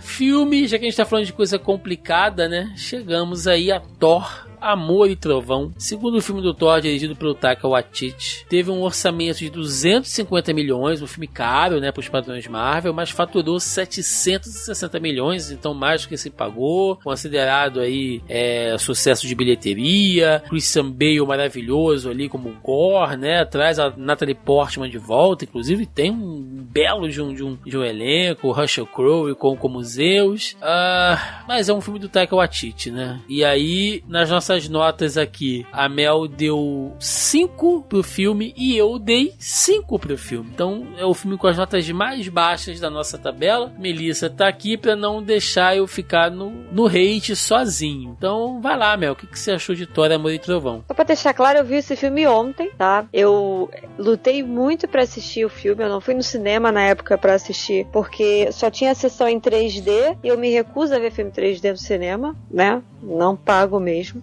Nem pela questão do preço, não. É porque é desconfortável assistir filme 3D no cinema, principalmente para quem usa óculos. É, eu não uso lente de contato antes que falhe, então, tipo, é óculos em cima de óculos. Não dá. E, cara, eu fiquei. Eu não fiquei puta, mas eu fiquei triste. Quando o filme terminou, eu fiquei triste. Eu fiquei triste porque a história era boa, saca? A maneira como a história iria se desenhar, com o retorno da Jane Foster, a relação dela com o Thor, esse rolê todo, é muito bom, né? Seria muito bom. Seria muito bom se o diretor não tivesse dado uma de puta de egocêntrico e pega o personagem dele, que foda-se, ninguém se importa, colocar o personagem dele como protagonista para ser o narrador da história e colocar o protagonista em segundo plano. Isso foi a pior forma de você contar uma história de super-herói. E eu não tô falando que o problema é ter um narrador, porque a gente tem o Luiz e Homem-Formiga. Todo mundo gosta do Luiz. A gente tem a Madison em She-Hulk. Seria divertidíssimo uma coisa dos dois juntos. Imagina o Luiz e a Madison narrando alguma coisa. A gente iria achar muita graça. Mas, porra, o Korg? Sério? E aí o que que acontece? Ele pegou o personagem dele e colocou o personagem dele como protagonista. E aí a gente tem um filme com uma comédia ridícula, extremamente capenga, né? Pouquíssimas coisas ali você dá um sorrisinho do tipo, ah, beleza, isso é engraçadinho, isso é divertidinho e tal. Mas não faz o, nada faz o menor sentido. A única coisa boa do filme é o Christian Bale, porque nem o Taika Waititi consegue estragar o monstro em atuação que é Christian Bale. Mas eu nunca vou perdoá-lo, porque a gente não tem a primeira transformação transformação da Jane Foster como poderosa Thor. Ele cortou isso. Ele cortou. Por que, que ele cortou? Porque dentro do pensamento dele egocêntrico, o Korg não viu essa transformação, então ela não vai existir. Então, tipo, ela não existe. E a gente sabe, porque ele já deu várias entrevistas, que não existe versão do diretor. Que o que tá no filme é o que tá no filme, o que não é aproveitado é jogado fora. Então, assim, é ridículo. É ridículo. É tão ridículo que o próprio ator, o Chris Hemsworth, falou que se ele voltar, ele não quer mais fazer desse jeito. Ele quer fazer de outro outro jeito. Vai ter que ser do outro jeito o filme do Thor. Porque nada faz sentido. E aí ele traz o Russell Crowe para fazer Zeus, abrir um leque muito interessante que seria um panteão de, dos deuses olímpicos e tal. Mete um easter egg com Hércules ali no final, mas é galhofa. É, mas é galhofa num nível. Pra no final botar o, o Chris Hemsworth cuidando da própria filha. Que aquela criança ali, se você não sabe, é filha dele. Ah, não, gente. Não, não, não. Tudo que eu conseguia pensar ontem era, bem que eu não fui no cinema assistir isso. É. Não. Do nota 5 porque visualmente o filme tá bonito e por conta da pobre da Natalie Portman e porque eu não dei nota baixa para nenhum outro. Então, tipo, ficou no meio ali. É, é, basicamente, beleza, toma aqui um troféu de consolação, saca? Valeu pelo esforço. Foi basicamente isso. Mas é ridículo, porque a história. Para... Sem sacanagem, gente. Vamos fazer esse exercício, Thiago. Para pra pensar. Hum. A história é boa. Uhum. A história, ela é boa. O que, que, é a história? A história é o Thor, lá com Guardiões da Galáxia, tendo problemas para enfrentar o luto, que é uma coisa que tá permeando a fase 4 inteira. A galera tá todo mundo com problema para enfrentar o luto e tal. Cada um perdeu o seu, teve o blip, teve aí os 5 anos do lápis, essa coisa toda. De uma outra ponta, a gente tem a Valkyria, né, a Tessa Thompson, tendo dificuldades para lidar com a burocracia e para gerenciar a, a nova Asgard lá. E a gente tem o fato de que a Jane Foster está com um câncer e que as baterias de quimioterapia não estão funcionando. Olha só que puta arco evolutivo a gente uhum. teria se fosse de fato um filme com uma pegada um pouco mais de drama, dela indo lá, reconstruindo Mionir, se transformando, ele aparecendo, os dois se resolvendo naquela coisa toda, tentando entender ele e tal, lutando com um outro monstro, né? Tipo, com um vilão. Também estava com um problema de luto, porque toda aquela coisa de vingança do Gore é porque ele perdeu a filha dele e ele tá descrente dos deuses. Nesse meio tempo a gente tem uma nova heroína heroína que basicamente se transformou numa deusa, que ela também virou a deusa do trovão. Então a gente teria todo esse rolê do questionamento dos deuses, né? Até que ponto os deuses de fato precisam ser reverenciados, aquela coisa toda. Então, assim, seria uma história muito foda se não estivesse nas mãos do Taiko Atiti, se não tivesse aquele personagem horroroso que é aquele Korg desde o início. Vocês ficaram falando pra ele que era divertido, que aquilo foi engraçado em Ragnarok? Toma essa merda aí agora.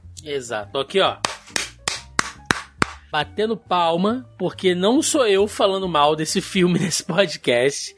E é o seguinte, vou falar agora aqui, tá? Você, digamos que chegou, né? De vez em quando sempre chega um ouvinte novo aqui pra gente, aleatoriamente. Se você chegou nesse episódio novo, eu, eu vou falar novamente. Porque a, a, galera antiga, apesar da turma gostar de me ver pistola, já sabe a minha opinião de Thor de Taika Waititi. Mas se você chegou novo aqui, sabe que eu detesto essa ideia. Essa ideia bizarra de fazer o Thor nível piada quinta série dos, dos Trapalhões. E o Taika Waititi, tudo isso que a Mel falou, falou, vale para Ragnarok. Você tinha uma baita história ali de um povo, sabe, tendo o seu mundo inteiro destruído por um mal, não sei o que, e tendo que lidar com aquilo, e o herói caído que precisa renascer de alguma maneira, e foi zoado. Foi zoado porque você tem uma baita história como essa que a Mel falou, e aí, pô, vamos desenvolver essa coisa aqui da, da, da Jenny com, com câncer? Ah, não, bota aí um draminha romântico dela com o Thor, estilo Friends, vai ser mais engraçado. Não, mas tem aqui o, o Christian Bale, né, com, tendo que matar os deuses, é um homem que perdeu a sua fé e por causa disso ele vai comprometer todo o universo. Não, bota uma cabra berrando aí que é mais engraçado, vai. Pô, não, mas tem o Zeus aqui que é o líder do panteão dos deuses do MCU e tal. Não, mas a preocupação dele é marcar o, o grande bacanal anual de deuses e tal. Velho, o cara não se preocupa em resolver nada, nada. E aí, todo personagem bacana que você conhece, assim, dos, dos quadrinhos, né? Não, olha, ele anunciou que vai aparecer, vai ter a Hela, vai ter o Surtur, vai ter o Gore, vai ter o Zeus. Quando chega no cinema, ele desconstrói o personagem e destrói o personagem de uma maneira que na cabeça do Taika Waititi deve ser muito engraçado assim, tipo, nossa, peguei um personagem muito bom que todo mundo achou que seria épico no, no cinema e transformei ele em uma piada. Nossa, como eu sou inteligente e desconstruído, né? Eu uso croques verde e calça xadrez e sou muito engraçado. Meu Deus, né? As pessoas são precisam ser muito inteligentes para entender o meu senso de humor. Aí, nossa, Thiago, mas você é rancoroso, é um filme de super-herói, você não pode levar a sério. Inclusive, eu conversei com alguns amigos e eu até abri mão, né, de uma certa cobrança referente a isso. Tipo, ah, é, você tem que entender que o filme ele trata de temas como luto e, e, e câncer, que são coisas pesadas, então tem que ser um filme leve. Pô, em alguns pontos. Ah, não, gente. Não, não, não. Eu, eu, eu, eu, penso nisso, Mel, porque a gente tá falando ainda de um não, filme não, que é pra molecada também. Só que a gente sim, tem. Mas assim, tem que, gente, tem que ter equilíbrio. Tem que, tem ter, que ter equilíbrio, equilíbrio, é isso. E não faz faz isso. Ragnarok tinha comédia. Pois é. Mas tinha mais equilíbrio do que esse filme. Gente, Guardiões da Galáxia mexe com um drama de abandono paterno. E porra, e nem por causa disso você não tem comédia o tempo inteiro. Gente, então, sabe? Aí tem muita gente que coloca a régua lá, lá embaixo com o Thor do Taika Waititi e mantém a, régua, a, a, a régua alta em outras. Eu acho isso sacanagem, eu acho isso hipócrita. Não, aí já é putaria, né? Dois Entendeu? medida não ah, mas você tá levando isso muito a sério, tem que ser piada. Então tá bom, então tem que ser piada. Sendo que o Thor não é um Homem-Aranha. O Thor não é um demolidor. Não é um personagem que,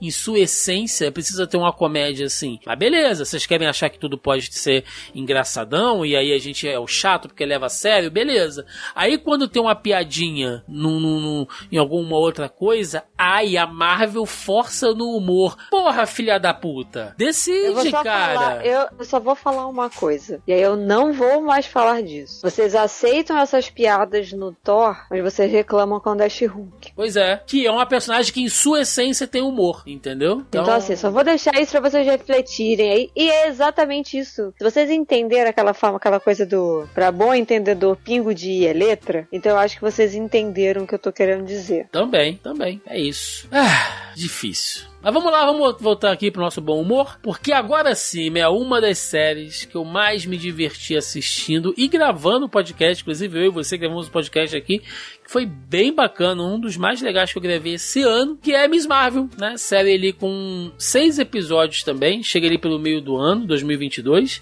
que aqui, olha, no nosso ranking, eu dei nota 7,5 pra ela e a Mel deu nota 7. Então a gente tá emparelhado ali. Não, dei 8, não. Então preenchi errado. Não, perdão, você deu 8. Tá certo, eu olhei errado. Então ah, a gente tá. Tá, tá, tá bem emparelhado aqui. Gravamos sobre uma série, um programa muito legal que a gente falou sobre a questão de diversidade, de você tratar de maneira respeitosa com questões culturais, com questões religiosas, de você usar um elenco representativo de verdade, de você conseguir colocar leveza e ao mesmo tempo um certo drama, uma série que não se leva a sério e ao mesmo tempo trabalha pontos importantes. Tudo que a gente reclamou de humor de Thor Ragnarok e, e Thor Amor e Trovão funciona aqui, mostrando que dá para você fazer uma coisa trabalhando com temas um pouco mais pesados de guerra, sabe, de, de imigração forçada. E ao mesmo tempo você pô, faz um negócio tranquilo divertido. Muita gente não assistiu a série achando que ia ser uma bobeira e, e, e perdeu uma coisa legal. Muita gente já foi não querendo gostar e isso é triste. A série peca em alguns efeitos especiais porque ela vem nessa leva de efeitos terríveis, é verdade. Ela tem uma barriguinha ali no meio, eu concordo, mas é extremamente divertido. A Iman Velani, porra, que menina carismática. Você vê que ela tá curtindo o que ela tá fazendo, sabe? Tra traz uma heroína da, da, da, da, vizinhança dela, cara. É a heroína que cuida do povo dela. E eu acho que vai ser uma aquisição maravilhosa pro MCU daqui pra frente. Sangue novo, como tem que ser. Porra, gostei demais. É simples, é sucinta, faz uma ótima origem que eu sei que é diferente da origem dos quadrinhos. A gente falou muito isso lá no podcast, mas, gente, MCU é MCU. Um monte de gente teve origem alterada aqui, então, por favor, né? Gostei. Gostei demais mais de Miss Marvel? Cara, eu não tenho muita coisa para falar, não, né? Tem aí o podcast que a gente fez. A gente ficou duas horas falando dessa série, meu. A gente ficou duas horas praticamente elogiando e tecendo críticas construtivas. Porque aqui, quando a gente mete o pau, não é, ah, eu não gostei. Não. A gente diz por que a gente não gostou, a gente elenca os pontos. Como eu falei no início da, da, da, temporada, ela tem um visual muito plástico. Parece que o orçamento tava faltando ali, né? Mas depois é corrigido em alguns pontos. Mas o elenco acaba salvando. Então, assim, todo o elenco é muito bom. Eles fizeram algumas modificações da, na história original, né? Na, nos quadrinhos, quem conhece, a, os pais da Miss Marvel, pelo menos até onde eu li, né? Naquele comecinho ali, que ela descobre os poderes e tal. É, eles não fazem ideia dos poderes dela, não tem aquela, aquela rede de proteção familiar ali, que eu achei muito bacana a série ter colocado, porque isso é uma coisa que é inerente às famílias é, orientais, tem essa rede de proteção, a gente vê isso em Shang-Chi também, quando ele vai tomar café da manhã na casa da Kate, então é uma coisa cultural que foi respeitada, que foi apresentada, porque isso de fato existe, é... mas eu acho que o maior, maior trunfo de realmente é a Iman Velani, sabe, aquela criança, porque ela é uma criança, ela tem 19 anos, é nossa, foi um achado assim incrível, porque a gente caminha junto com ela na série, ela se entendendo não só como pessoa, não só como dentro da, da comunidade, né, que é paquistanesa. Sim. Né, paquistanesa, né? Ela não só se entendendo dentro da comunidade, dentro da mesquita, qual que é o papel dela de filha, de irmã, de, de heroína, aquela coisa toda, a gente vai fazendo essa jornada junto com ela. E é muito gostoso. Aquele episódio que ela viaja com a mãe, que elas voltam lá pro Paquistão, faz aquele torce, aquilo ali é, assim, tem alguns erros de, de, de, de direção ali, de montagem e tal, mas que, como o Thiago já falou, algumas vezes a gente consegue relevar, porque o episódio todo é tão bom, é tão bom, ela com a avó, aquele lance quando volta, aquela volta no passado para ver a bisavó, aquele. Nossa, gente, não tem como. Não tem é honesta, é, é, uma série honesta, quer te contar uma Sim. história bacana, né? E ela é honesta nos erros, nos acertos. Já falei, a única coisa que eu realmente não gostei é aquele cordão policial ali no final. Eu acho que aquilo ali forçou demais a barra. Caralho, Belissa, mas é aí que tu vai desenhar o teu limite? É, é aqui que eu vou desenhar meu limite. Quem acompanha a notícia dos Estados Unidos sabe que a força policial nunca ia fazer um rolê desse. Não, então, a cena final como um todo foi bem ruim, a luta dela com aquele menino e faz aquela sim, cúpula e ele foge pelo esgoto com uma tartaruga ninja. Eles não souberam fazer um final, foi zoado, mas, pô. Não, aquele final foi zoado, mas eu é. achei até a luta tosca com buracos tartaruga, mas aquela corrente policial, aquilo é. eu falei, hum, é aqui que eu desenho a minha linha de limite. Aqui vocês foram cadinho demais, entendeu? Isso aqui realmente não aconteceria. Mas caralho, ela tem poderes psíquicos dos pés. Não, nisso eu acredito, porque é uma série de super-heróis. Mas aquilo ali que tem a ver, porque a série a, a série fica é, como é que se diz? Joggling. É, ai, qual é a palavra? Quando você, ai meu Deus, qual é a palavra? Esqueci agora. Ah, não é duelando, al, alternando. Hum. A série fica o tempo inteiro alternando entre questões fictícias, que é todo o rolê da Miss Marvel, e questões políticas reais né? Aquela batida na mesquita, é, o fato de que eles sofrem preconceito por conta da religião. Tem todo esse rolê que são questões reais que a série trouxe e implementou numa série adolescente de uma super-heroína. Então, assim, então tem como você desenhar uma linha limite para coisas que de fato aconteceriam na vida real ou não. Então, assim, aquele cerco policial de uma comunidade é,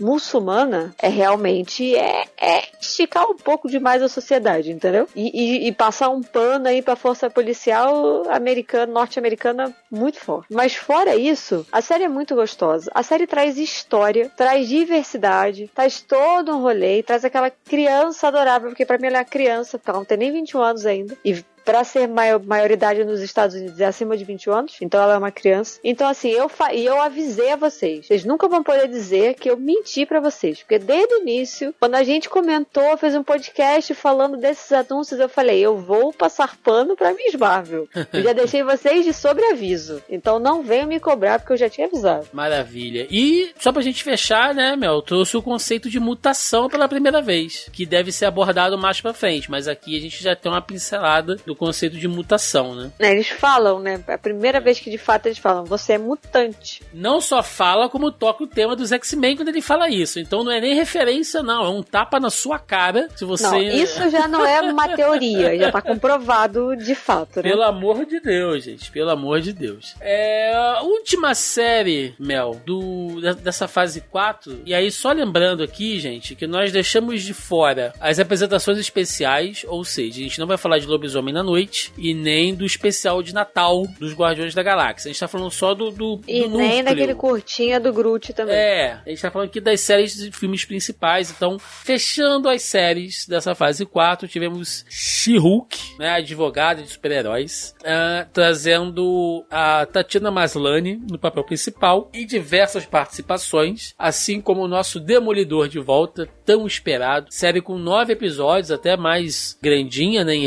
em referência aí a, a outras obras do MCU, outras séries. E assim, Mel, eu gostei. Eu gostei bastante, tá? Eu dei a mesma nota que eu dei pra Miss Marvel, eu dei pra ela 7,5. A Mel deu nota 9. A gente gravou um programa sobre a série que tá bem recente, então recentemente a gente falou sobre isso aqui.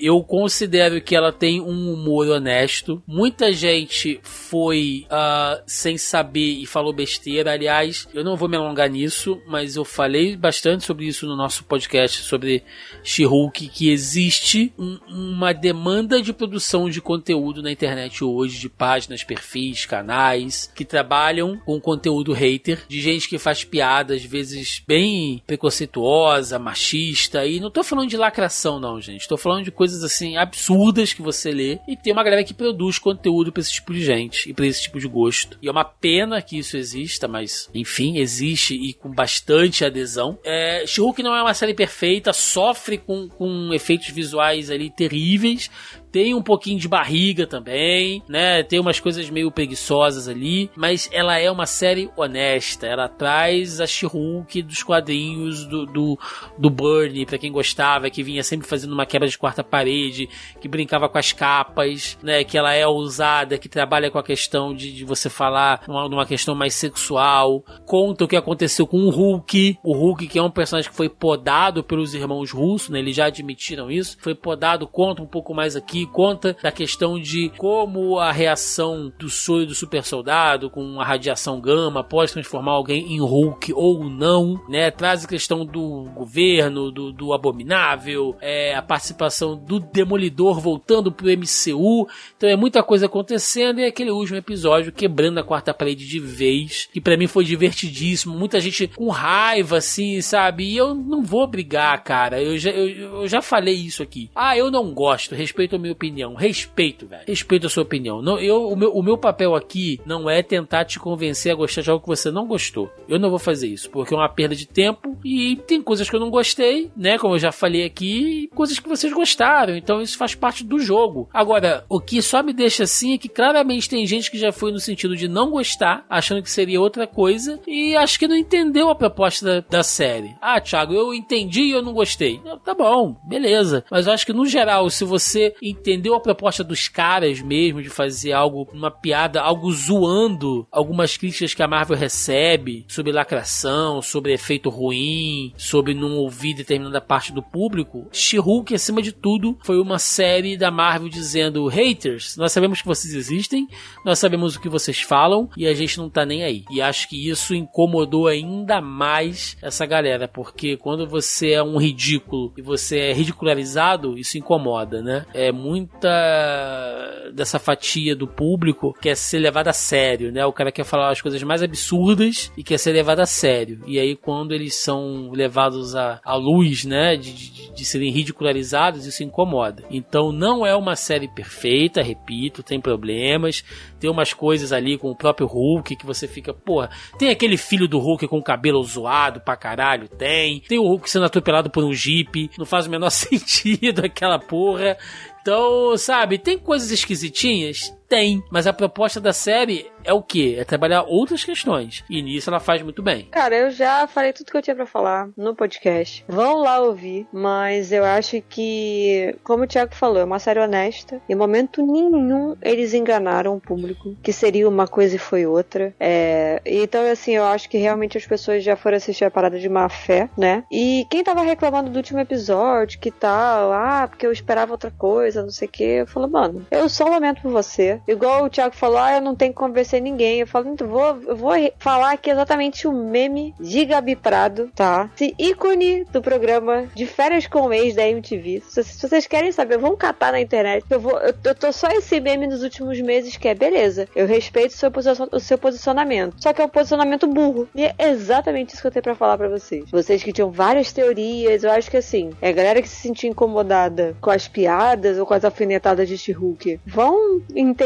por que, que vocês se sentiram incomodados, por que, que pegou em vocês, por que, que vocês vestiram a carapuça. Mas eu acho que de tudo o que a gente falou aqui até agora, eu acho que é o produto mais honesto da Marvel. É o produto que a Marvel entendeu que estava fazendo errado, tentou corrigir o CGI, não ficou bom, beleza, a gente releva, porque o conteúdo, o material escrito é muito bom. É muito bom. Eu dei nota 9, gente, porque para mim o CGI pouco fez como tanto faz, entendeu? Porque o material escrito, eu sou o público-alvo da série. E no dia que a gente gravou o podcast, eu contei, inclusive, que naquele dia que a gente estava gravando, eu tinha passado por uma situação de machismo no trabalho. Se vocês estão curiosos com a fofoca, e fofoca mata fofoqueiro pela metade, aí, fofoca pela metade mata fofoqueiro, na real, vão lá ouvir o podcast para saber do que eu tô falando. Então, assim, eu sou o público-alvo. Como a gente fala tanto de público-alvo aqui, eu sou o público-alvo. E falou comigo todo o discurso de tudo aquilo ali, eu já tinha passado por aquilo em algum momento. Eu já tinha lido alguém, alguma outra mulher que já tinha passado por aquilo. Então, assim, você, homem, hétero, cis, branco, ou qualquer outra raça que você se identifique, se você se identificou com alguma coisa, aquilo te incomodou, mano, se te incomodou é porque tem alguma coisa errada com você, né? Não é com a série. Então, assim, dá,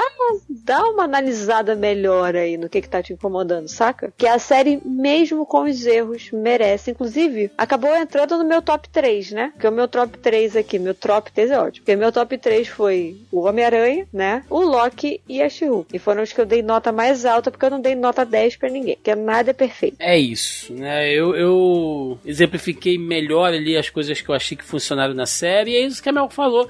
Eu acho que a gente tem que ser honesto, entendeu? Ah, eu sou o público-alvo. Beleza, sabe? Assim como tem gente que não é, e é super honesto, cara. É você falar, cara, a série não se comunica comigo, a série tem umas piadas que não me agradam, a série, sabe, trata de questões que para mim não são importantes, então não conversou é, tanto comigo. A gente, a gente, tem a questão do tipo, beleza, não conversa comigo. Sim. Mas eu entendo a proposta, tem, tem, tem um abismo, né? Tipo, ah, beleza, Sim. eu vou assistir, não conversa comigo, mas eu entendi que ponto que eles querem tocar. Aí, beleza. Você entendeu a proposta da parada mesmo que ela não Agora, condenar um lixo total, aí, gente. Exatamente. Estão... Aí já é outros 500. Não é só porque você não se conecta aquilo que aquilo automaticamente é uma merda. Você tá, né? Aí você tá viajando. Exatamente. Aí você tá viajando. É, chegamos ao final, Mel, porque agora, né, recentemente, acho que ainda tá até em cartaz em alguns lugares, Pantera Negra, Wakanda Forever. Nós gravamos bem recentemente esse programa aqui também.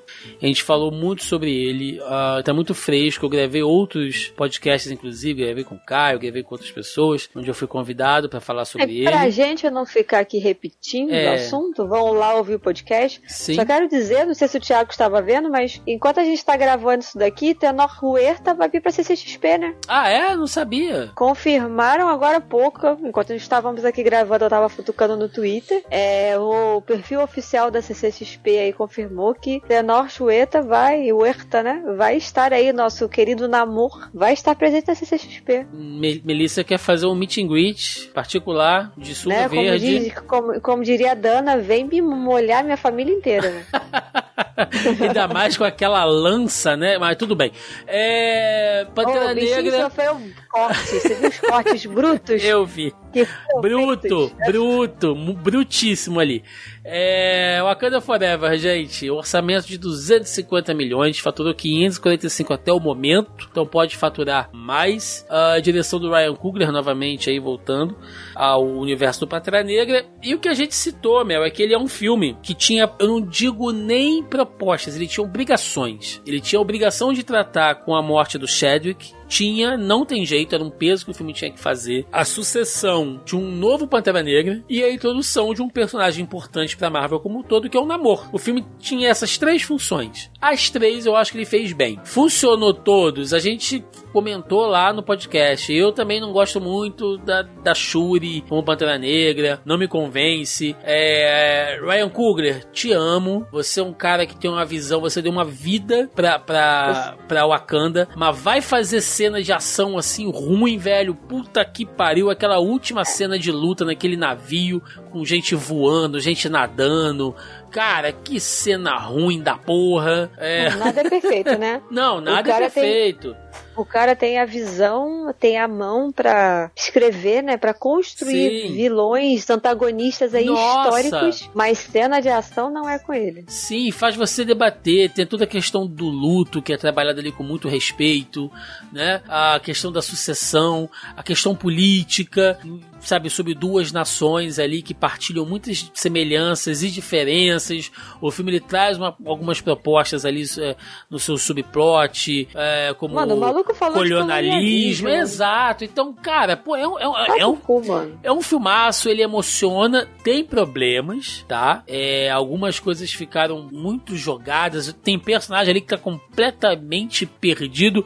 O núcleo lá daquele agente, o, o do colonizador, né? É, o Marty Freeman, né? Como agente Ross. Porra, totalmente dispensável aquilo ali, cara. Não faz o menor sentido. A Hilly Williams, nesse filme, ela é um problema. Não que a atriz seja ruim ou a personagem seja ruim. Mas ela vem do nada e vai para lugar nenhum, sabe? Tá ali pra, parece que pra vender é. boneco. É isso. Ela então... tá ali pra então vender boneco e pra matar a rainha, né? Mas aí, enquanto a partida... A rainha morreu salvando ela. É, e aí, enquanto a partida, você tem Angela Bassett fazendo a rainha. Porra, foda pra cacete da Naigurira fazendo a Okoi, porra, sensacional. Nakia, Lupita Nyong'o, meu crush. Porra, cara, é, é tudo lindo assim, visualmente. A Locan é um... escura, podia ser melhor. Pois é, então ele, ele acerta em algumas coisas, ele vacila em outras no geral aqui eu dei nota 7 para ele e a Mel deu nota 8. Então a gente tá ainda variando aí, mas ainda assim foi bem bacana, meu, foi bem proveitoso e eu acho que ele Não, é um filme que cumpre. A... Ele cumpre é, o que tinha fecha... que fazer. E eu acho que enquanto eu tava falando, tava pensando, de uma certa maneira ele fecha com com aquela coisa de renovação, né? É, pois é. Ele fecha toda a fase com o lance da renovação do tipo, beleza, a gente já ficou muito tempo de luto, a gente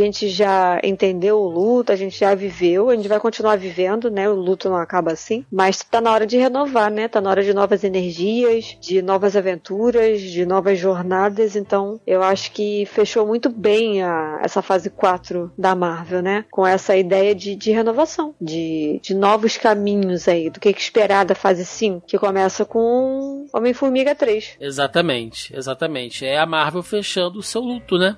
Como a Mel citou, porque é aquela cena ali de despedida da, da, da Shuri queimando as roupas dela e lembrando do Chadwick, que aquilo ali é uma forma da Marvel também estar tá dizendo que, olha, muito obrigado por tudo, a gente honra a sua memória, mas chegou a hora de seguir em frente. E a fase 4 começa com o luto lá em WandaVision e termina com o luto agora aqui e a Viúva Negra, né, também de certa maneira é, é luto. E termina agora em Wakanda Forever pra gente começar na loucura do multiverso. É isso, Mel. Batemos, hein? Batemos aqui os filmes e as séries principais aí que formaram esse MCU num saldo geral, acho que a gente fez uma crítica honesta, né? A gente não, não passou pano para as coisas que a gente não gostou, mas acho que a gente também elogiou aqui é, o que tinha de interessante. E aí, antes de fechar, Mel, eu queria ler aqui alguns comentários da nossa galerinha lá no grupelho do Zoneando Podcast. Lembrando, mais uma vez, se você está ouvindo esse programa e ainda não faz parte, sabe que a gente tem um grupo no Facebook onde a galera joga lá suas perguntas, seus comentários para ajudar a gente a formar a pauta da semana, né? Eu faço um tópico da pré pauta, a galera vai lá, comenta e tal. É sempre muito participativo e a gente adora que vocês façam isso. Então, essa semana eu coloquei que eu estaria, que, que nós estaríamos fazendo um programa sobre a fase 4 como um todo, né? E pedir pro pessoal elencar lá as coisas que eles mais gostaram ou não. E tivemos alguns comentários aqui, olha. O meu querido Everton Chagas, não tive a menor vontade de ir ao cinema para ver os filmes e fui bem seletivo com as séries, mas é, meio que tô cansado desde o Ultimato, que simplesmente me desgastou com o universo. E aí eu conheço, assim, eu, eu, pelas opiniões que eu vejo do, do Everton, né, Mel, lá, lá, no nosso grupo, eu posso até ser um pouco. É, um pouco passional para dar essa resposta a ele, porque o Everton, pelo menos, é o tipo de cara assim: não vi, não tô afim, não vou encher o saco de quem não viu, sabe? Porque tem aquela galera que é o inimigo da alegria. Ele não viu, ele não gosta, mas ele quer falar mal assim mesmo. o Everton, pelo menos, eu vejo que ele não faz isso. Eu acho que é isso, gente. Não só com a Marvel, mas com qualquer coisa. Com, com Disney, com DC, com Star Wars. Cara, se você assistiu o negócio você não gostou, não perca seu tempo falando.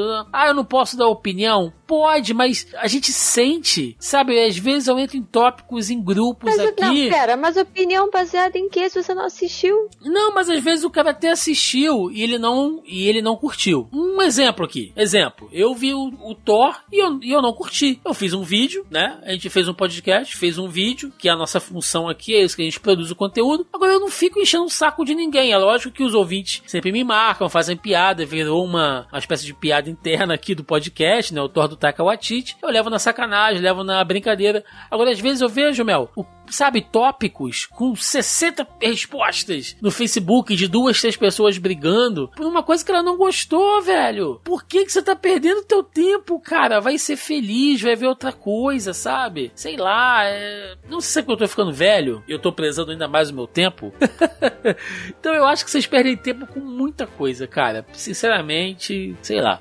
O Ricardo Queiroz jogou aqui, olha, o único que eu vi foi o Homem-Aranha e só acho bom porque vai no que a gente mais preza, que é a nostalgia causada pela presença do Tobey e do Andrew. Claro, a MJ presumindo, é, assumindo seu papel de namorada do herói, mas com dignidade. Isso é bom. Então, Ricardo deu a opinião dele aqui sobre o que ele mais gostou aí, que ele viu foi o Homem-Aranha. Meu querido xará aqui, o Thiago Santos, Tá aqui, olha, as críticas negativas em relação à fase 4 foi por causa da alta expectativa devido ao Vingadores Ultimato ou foi ruim mesmo? Uma pergunta, né? Eu, por exemplo, fui assistir Doutor Estranho 2 com uma expectativa monstro e saí super decepcionado. A gente falou aqui dessa questão de expectativa. Não pelo filme ser ruim, mas o hype está nas alturas. E aí uma coisa que eu respondi aqui ao, ao Thiago, e eu sempre comento com as outras pessoas, é que, é, não que ele tenha feito isso, né? Mas uh, comparar qualquer coisa com Vingadores Ultimato, gente, é difícil. Porque não foi só um filme, né, Mel? Foi um evento. Foi o fechamento de uma fase de 10 anos que trouxe o maior rodízio de super-herói que eu já vi. Então, não tem como, cara. É igual você ler uma grande super saga dos quadrinhos e ler uma edição mensal genérica aleatória, né? Não, não tem como comparar. O Robson Franklin tá aqui. Gostei do Shang-Chi, que foi uma surpresa divertida, até por filmes lá pra Ásia remeterem a clássicos do Jack Chan e Jet Li. Gostei também do Pantera Negra 2, hein? E olha, me surpreendeu mais que o Adão Negro, sem entrar em polêmica, até porque eu sou fã das duas editoras. Porque o Adão foi aquela é, massa de marketing, já que foram lançados bem próximos, e vi os dois no, no cinema. E Pantera Negra me emocionou mais. Agora, odiar Eternos. Não, perdão, ele botou aqui. Agora, odiar foi Eternos, aquela eternidade de chatice. É, cara, Eternos ele é um filme complicado, como a gente falou aqui. Ele é lento, né? Ele tem uma narrativa lenta, uma, uma montagem. Então tem gente que realmente não não comprou aquela ideia. O Cláudio Boaventura, acho que estão apressando muitas coisas, como no Eternos, já chegaram matando o personagem antes que eu pudesse me importar com eles, e às vezes abusando muito de temas sociais, como em She-Hulk, que usaram quase a série toda para dizer homens são maus e a internet é má. Para não dizer é, que. Mas é isso. É, a série trata sobre isso, né? Para não dizer que todo aquele plot desenvolvido no começo com o sangue do Hulk foi um desperdício. Se ela pode resolver tudo sendo da tela porque eu vou torcer por ela. Aquele sangue ainda vai criar o Hulk vermelho, esse tipo de coisa gera mais dúvida que empolgação. Então, Cláudio, essa questão do sangue do Hulk é um elemento. Como a gente vê isso acontecer em coisas como, como do MCU como um todo, né? Uh, sei lá, em Pantera Negra 2, né? Agora em Wakanda Forever, a gente descobriu que não existe Vibranium só em Wakanda. Então isso pode ser usado depois, mais pra frente, em outra coisa. Lá em Falcão e Soldado Invernal, a gente descobriu que existem outras formas de você reproduzir o soro que deu origem ao Capitão América. Então isso pode ser usado daqui para frente em outras coisas ou não. Em relação ao Hulk vermelho, o que a gente sabe até agora é que sim, é, há uma previsão para ele aparecer e se tudo correr como tem que correr, será o Harrison Ford, porque ele será o novo General Ross, né, já que o antigo ator, infelizmente, faleceu. Então, em Thunderbolts, ele já chega ali como o, o novo General Ross e possivelmente o Hulk vermelho. Então, eu não acho que foi mal, é, que foi desperdiçado não, cara. Eu acho que é só um elemento para usar mais lá para frente. Agora, sobre esse plot de que homens são maus e a internet é má, a série claramente focou num grupo específico. E esse grupo existe, Cláudio. Essa é a questão, né? Como eu e, e a Mel a gente estava falando aqui agora há pouco, existe um, um, um, grupo específico na internet de gente que é maldosa para comentar sobre algumas coisas. Eu não tô dizendo sobre pessoas que não gostaram, não. Pessoas que são maldosas ou pessoas que, por desconhecimento, falam muitas besteiras. Exemplo real, não vou nem dar um exemplo hipotético, não. É, grupos de quadrinho. Quadrinhos que eu faço parte, quando foi anunciada a série da She-Hulk, já teve gente falando. Lá vem a lacração, a personagem agora transforma o Hulk em uma, em uma, em uma mulher. Cara, Meu a, She, tem 40 anos, a personagem é de 1980. Ela tem idade para ser mãe do cara que falou isso. E aí você chega na, na série, Cláudio, e tem um cara. que fala exatamente isso, você lembra, Mel? Tem um cara que fala exatamente isso quando estão fazendo algumas entrevistas, quando a She-Hulk aparece lá no tribunal, aí tem uma uhum. hora, tem uma cena que são cortes de várias, de, de várias pessoas falando, tipo numa entrevista, né? E tem um cara que fala isso. Ah, eu acho que agora os Vingadores, né, estão botando mulheres ali para substituir, como assim, né? Estão forçando a barra. Então, existe, cara. Não é que a internet é má, que homens de maneira totalitária são maus, mas existem uma parcela significativa dessas pessoas para que a série possa usar elas como espantalho, né? Então, uh, não tá de todo errado, não. E a coisa da quarta parede, mano, é do personagem, velho. Isso aí você tem que reclamar com o Bernie. Vai lá no Canadá.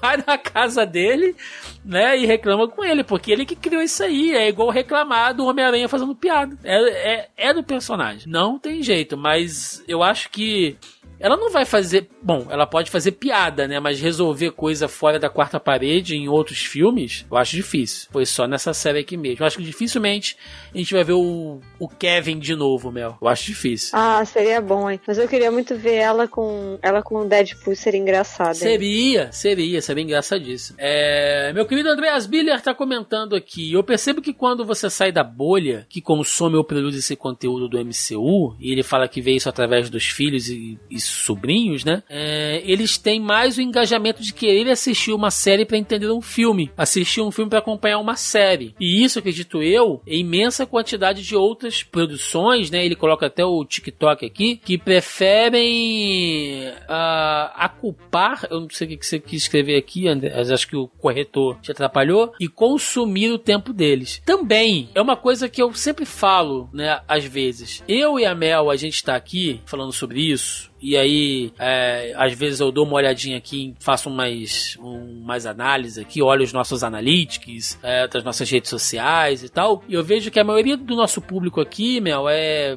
é homem, é a galera entre 30 e 40 anos, é a galera que tá na nossa faixa, né? E a gente tá aqui falando de filme, de super-herói, de cultura pop e tal. Mas tem a molecada, velho. Então, assim, tem que ter Homem-Aranha fazendo piada, tem que ter cena de pancadaria massa velho, tem que ter armaduras, sabe, super montadinhas para vender boneco para eles, para vender lancheira, para vender camisa, fantasia. É, a gente não pode esquecer que tem a molecada. E muita gente que consumiu, um cara com, com 20 anos, meu, ele começou a ver o Homem de Ferro em 2008, ele tá com quantos anos agora? Ele tinha 20. Provavelmente não tinha não nem... Não sei fazer conta, Thiago. Ele tinha entrado na faculdade verdade, ó, vou fazer uma conta rápida aqui. Momento, é, pessoas de humanas, gente. É. é até, usando a calculadora, eu fiz a conta errada. Ó, 14 anos. Se ele tinha 20 em 2008, ele era um jovem adulto, né? Ele tá com 34 agora. Possivelmente, ele fez vestibular, ele se formou, ele já tá trabalhando na área dele ou não, ou ele pode ter feito uma outra faculdade, com uma outra especialidade, ele pode ter tido uma família, pode ter casado, já tá com dois filhos e tá pagando boleto e, sei lá, pagando prestação de um apartamento que ele comprou. Olha o quanto que esse cara viveu 2008 pra cá e nisso acompanhando os filmes. Então as pessoas crescem, velho, né? Então tem que ser um conteúdo para um público bem abrangente mesmo. E aí, para fechar, o nosso querido Diogo tá aqui, olha. A, a Marvel conseguiu se arriscar em fugir da fórmula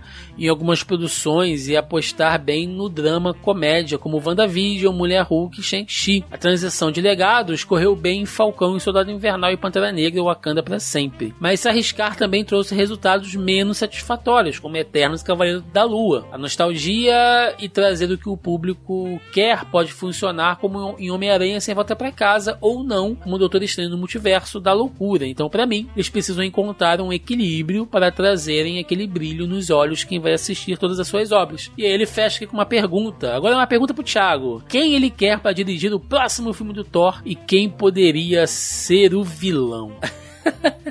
cara, pra dirigir o filme do Thor, eu queria ver uma coisa épica, Mel. Um, um cara tipo Ridley Scott. Manja, um filme do Thor pelo Ridley Scott fazendo. Meu Deus, pra ele fazer o que ele fez lá nos Alien Último? Ah, não, Thiago, pelo amor de Deus. Não, mas olha só, Ridley Scott é um cara que trabalha com, com essas coisas de filme histórico, de, de cavaleiro, de, de, de, de viking, de templário, de era medieval. Eu acho que ele faria um baita, baita filmaço, eu acho, do Thor. Agora, de vilão, cara, é uma boa pergunta, porque já usaram os maiores vilões do Thor, né? Já usaram o Loki, já usaram o Malekith, já usaram o Gore, que é um vilão recente, já usaram o Surtur. Eu não sei, cara. Eu não sei. Eu acho que teria que trazer o Bill Raio Beta pra ser o novo Thor. Isso eu acho. Meu Deus. Bota o Thor com cara de cavalo, vai ser sucesso. Vai vender boneco, meu. Tem que vender boneco. É isso. Põe o Thor sapo.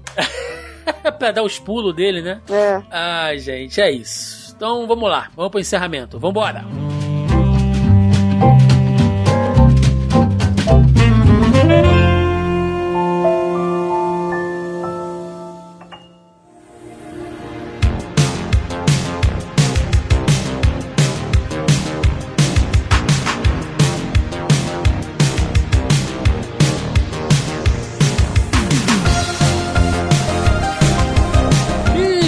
final de mais um Zoneando Podcast, onde passamos aqui tete a tete todas as obras que compuseram este universo cinematográfico Marvel na sua fase 4. Eu e Melissa Andrade aqui, modéstia à parte, com uma análise muito, muito sóbria, né? A gente talvez tenha passado pano em algum momento aqui de coisas que a gente gostou muito, mas a gente também fez bons apontamentos aqui. Acho que nós fomos honestos, né? É óbvio que vai ter sempre alguém para concordar ou discordar da gente, mas ninguém pode dizer que a gente tá aqui pra, ai, pra ser hate da Marvel ou passar pano pra tudo, o que nós não, nu, nunca fizemos e não vamos fazer agora. Então, aquele momento pra recadinho, jabá aí, o que você tiver, meu, vai lá, manda ver. É isso, gente. Continuamos com as nossas livezinhos na Twitch, todas terças, quintas e sábados. Tô cogitando daí adicionar mais um dia, vou tô vendo isso. Provavelmente só pra janeiro mesmo, né? Até porque dezembro é um mês complicado, porque a gente tem aí Natal e Ano Novo. Mas é isso, toda terça, quinta e sábados, a partir das nove da noite. Joguinhos com geralmente foco em narrativa, né? A gente fica aí batendo um papo. É, a gente tá gravando hoje, dia 28. No dia 29, provavelmente a hora que sair esse podcast, vocês já vão ter perdido isso. Mas vocês podem voltar lá pra ver o VOD. Eu prometi, então iremos jogar FIFA. Olha só, eu tava treinando ontem e eu descobri que eu sou muito ruim. Isso não é novidade nenhuma. Porque eles mudaram todos os controles, Thiago. Eu não consigo chutar. O boneco não chuta.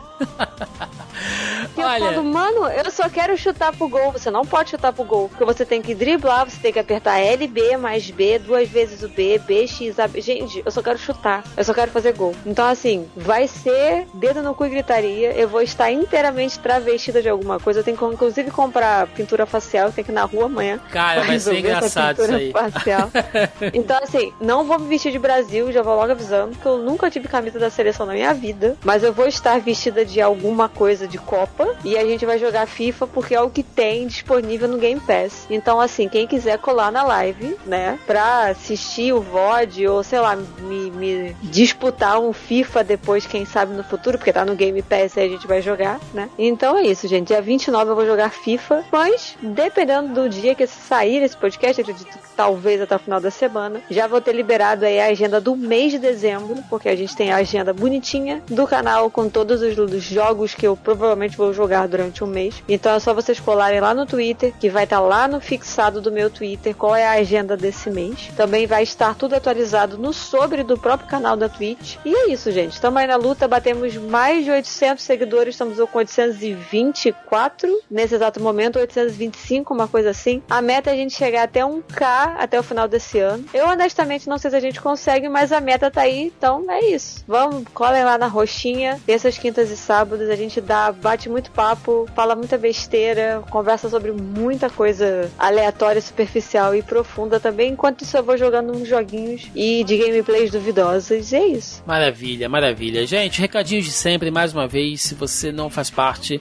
do nosso grupelho do Zoneando Podcast, o link tá na postagem desse programa, entra aí, lá do zonae.com.br, você entra na postagem original oficial do programa, logo abaixo o player tá lá o link, ou você vai diretamente aí no Facebook e joga na barra de busca por Zoneando Podcast, que vocês nos encontram também. Semanalmente a gente tá lá divulgando as nossas lives, nossos programas, fazendo o tópico da pré-pauta, conversando com vocês, enfim, né? Sempre aquele rolê de uma galera muito participativa, muito bacana, vocês que participam sempre com a gente. Além disso, estamos nas demais redes sociais, estamos no Facebook, logicamente, estamos no Twitter, no Instagram, estamos no TikTok em Zona E Underline Oficial, né? Tá lá, de vez em quando eu posto algum corte, alguma coisa, lá no nosso TikTok. Estamos no Telegram, tem o nosso link aí também, o QR Code para você entrar na postagem original desse programa. Você pode entrar lá também, faça parte do nosso canal no Telegram. E para fechar, né, estamos no YouTube semanalmente com vídeos de reação de trailer, de notícias, de análise, de, de, de review, de filme, de série, de acontecimentos. E claro, toda quinta-feira, 8h15, 8h20 da noite, a nossa live da semana, a nossa live de quinta, eu, Carol Tibe Martins, Marcelo Delgado e convidados, trazendo o rolê de notícias mais irreverentes do Mundinho Nerd para vocês toda semana, é muito divertido, a galera vai lá, participa, faz comentário, a gente fica brincando lá até altas horas, então é sempre um prazer estar com vocês todas as noites de quinta-feira. Gente, é isso, deixem nos comentários a opinião de vocês, né, sobre o que foi a fase 4 do MCU, esse apanhadão geral que a gente fez, se tiver interesse, como como eu falei, vou jogar lá no nosso canal do Telegram, vou jogar no nosso canal do Facebook e vou publicar também lá no Twitter, tanto do Zona quanto o meu, quando esse podcast sair, uma thread com os links para todas as edições que a gente falou aqui dessa fase 4 do MCU e aí vocês podem desfrutar aí para quem quiser de maneira mais individualizal, mais individual e detalhada. É isso, gente. Ficamos por aqui e até semana que vem. Um abraço e até mais. Valeu. Tchau, tchau.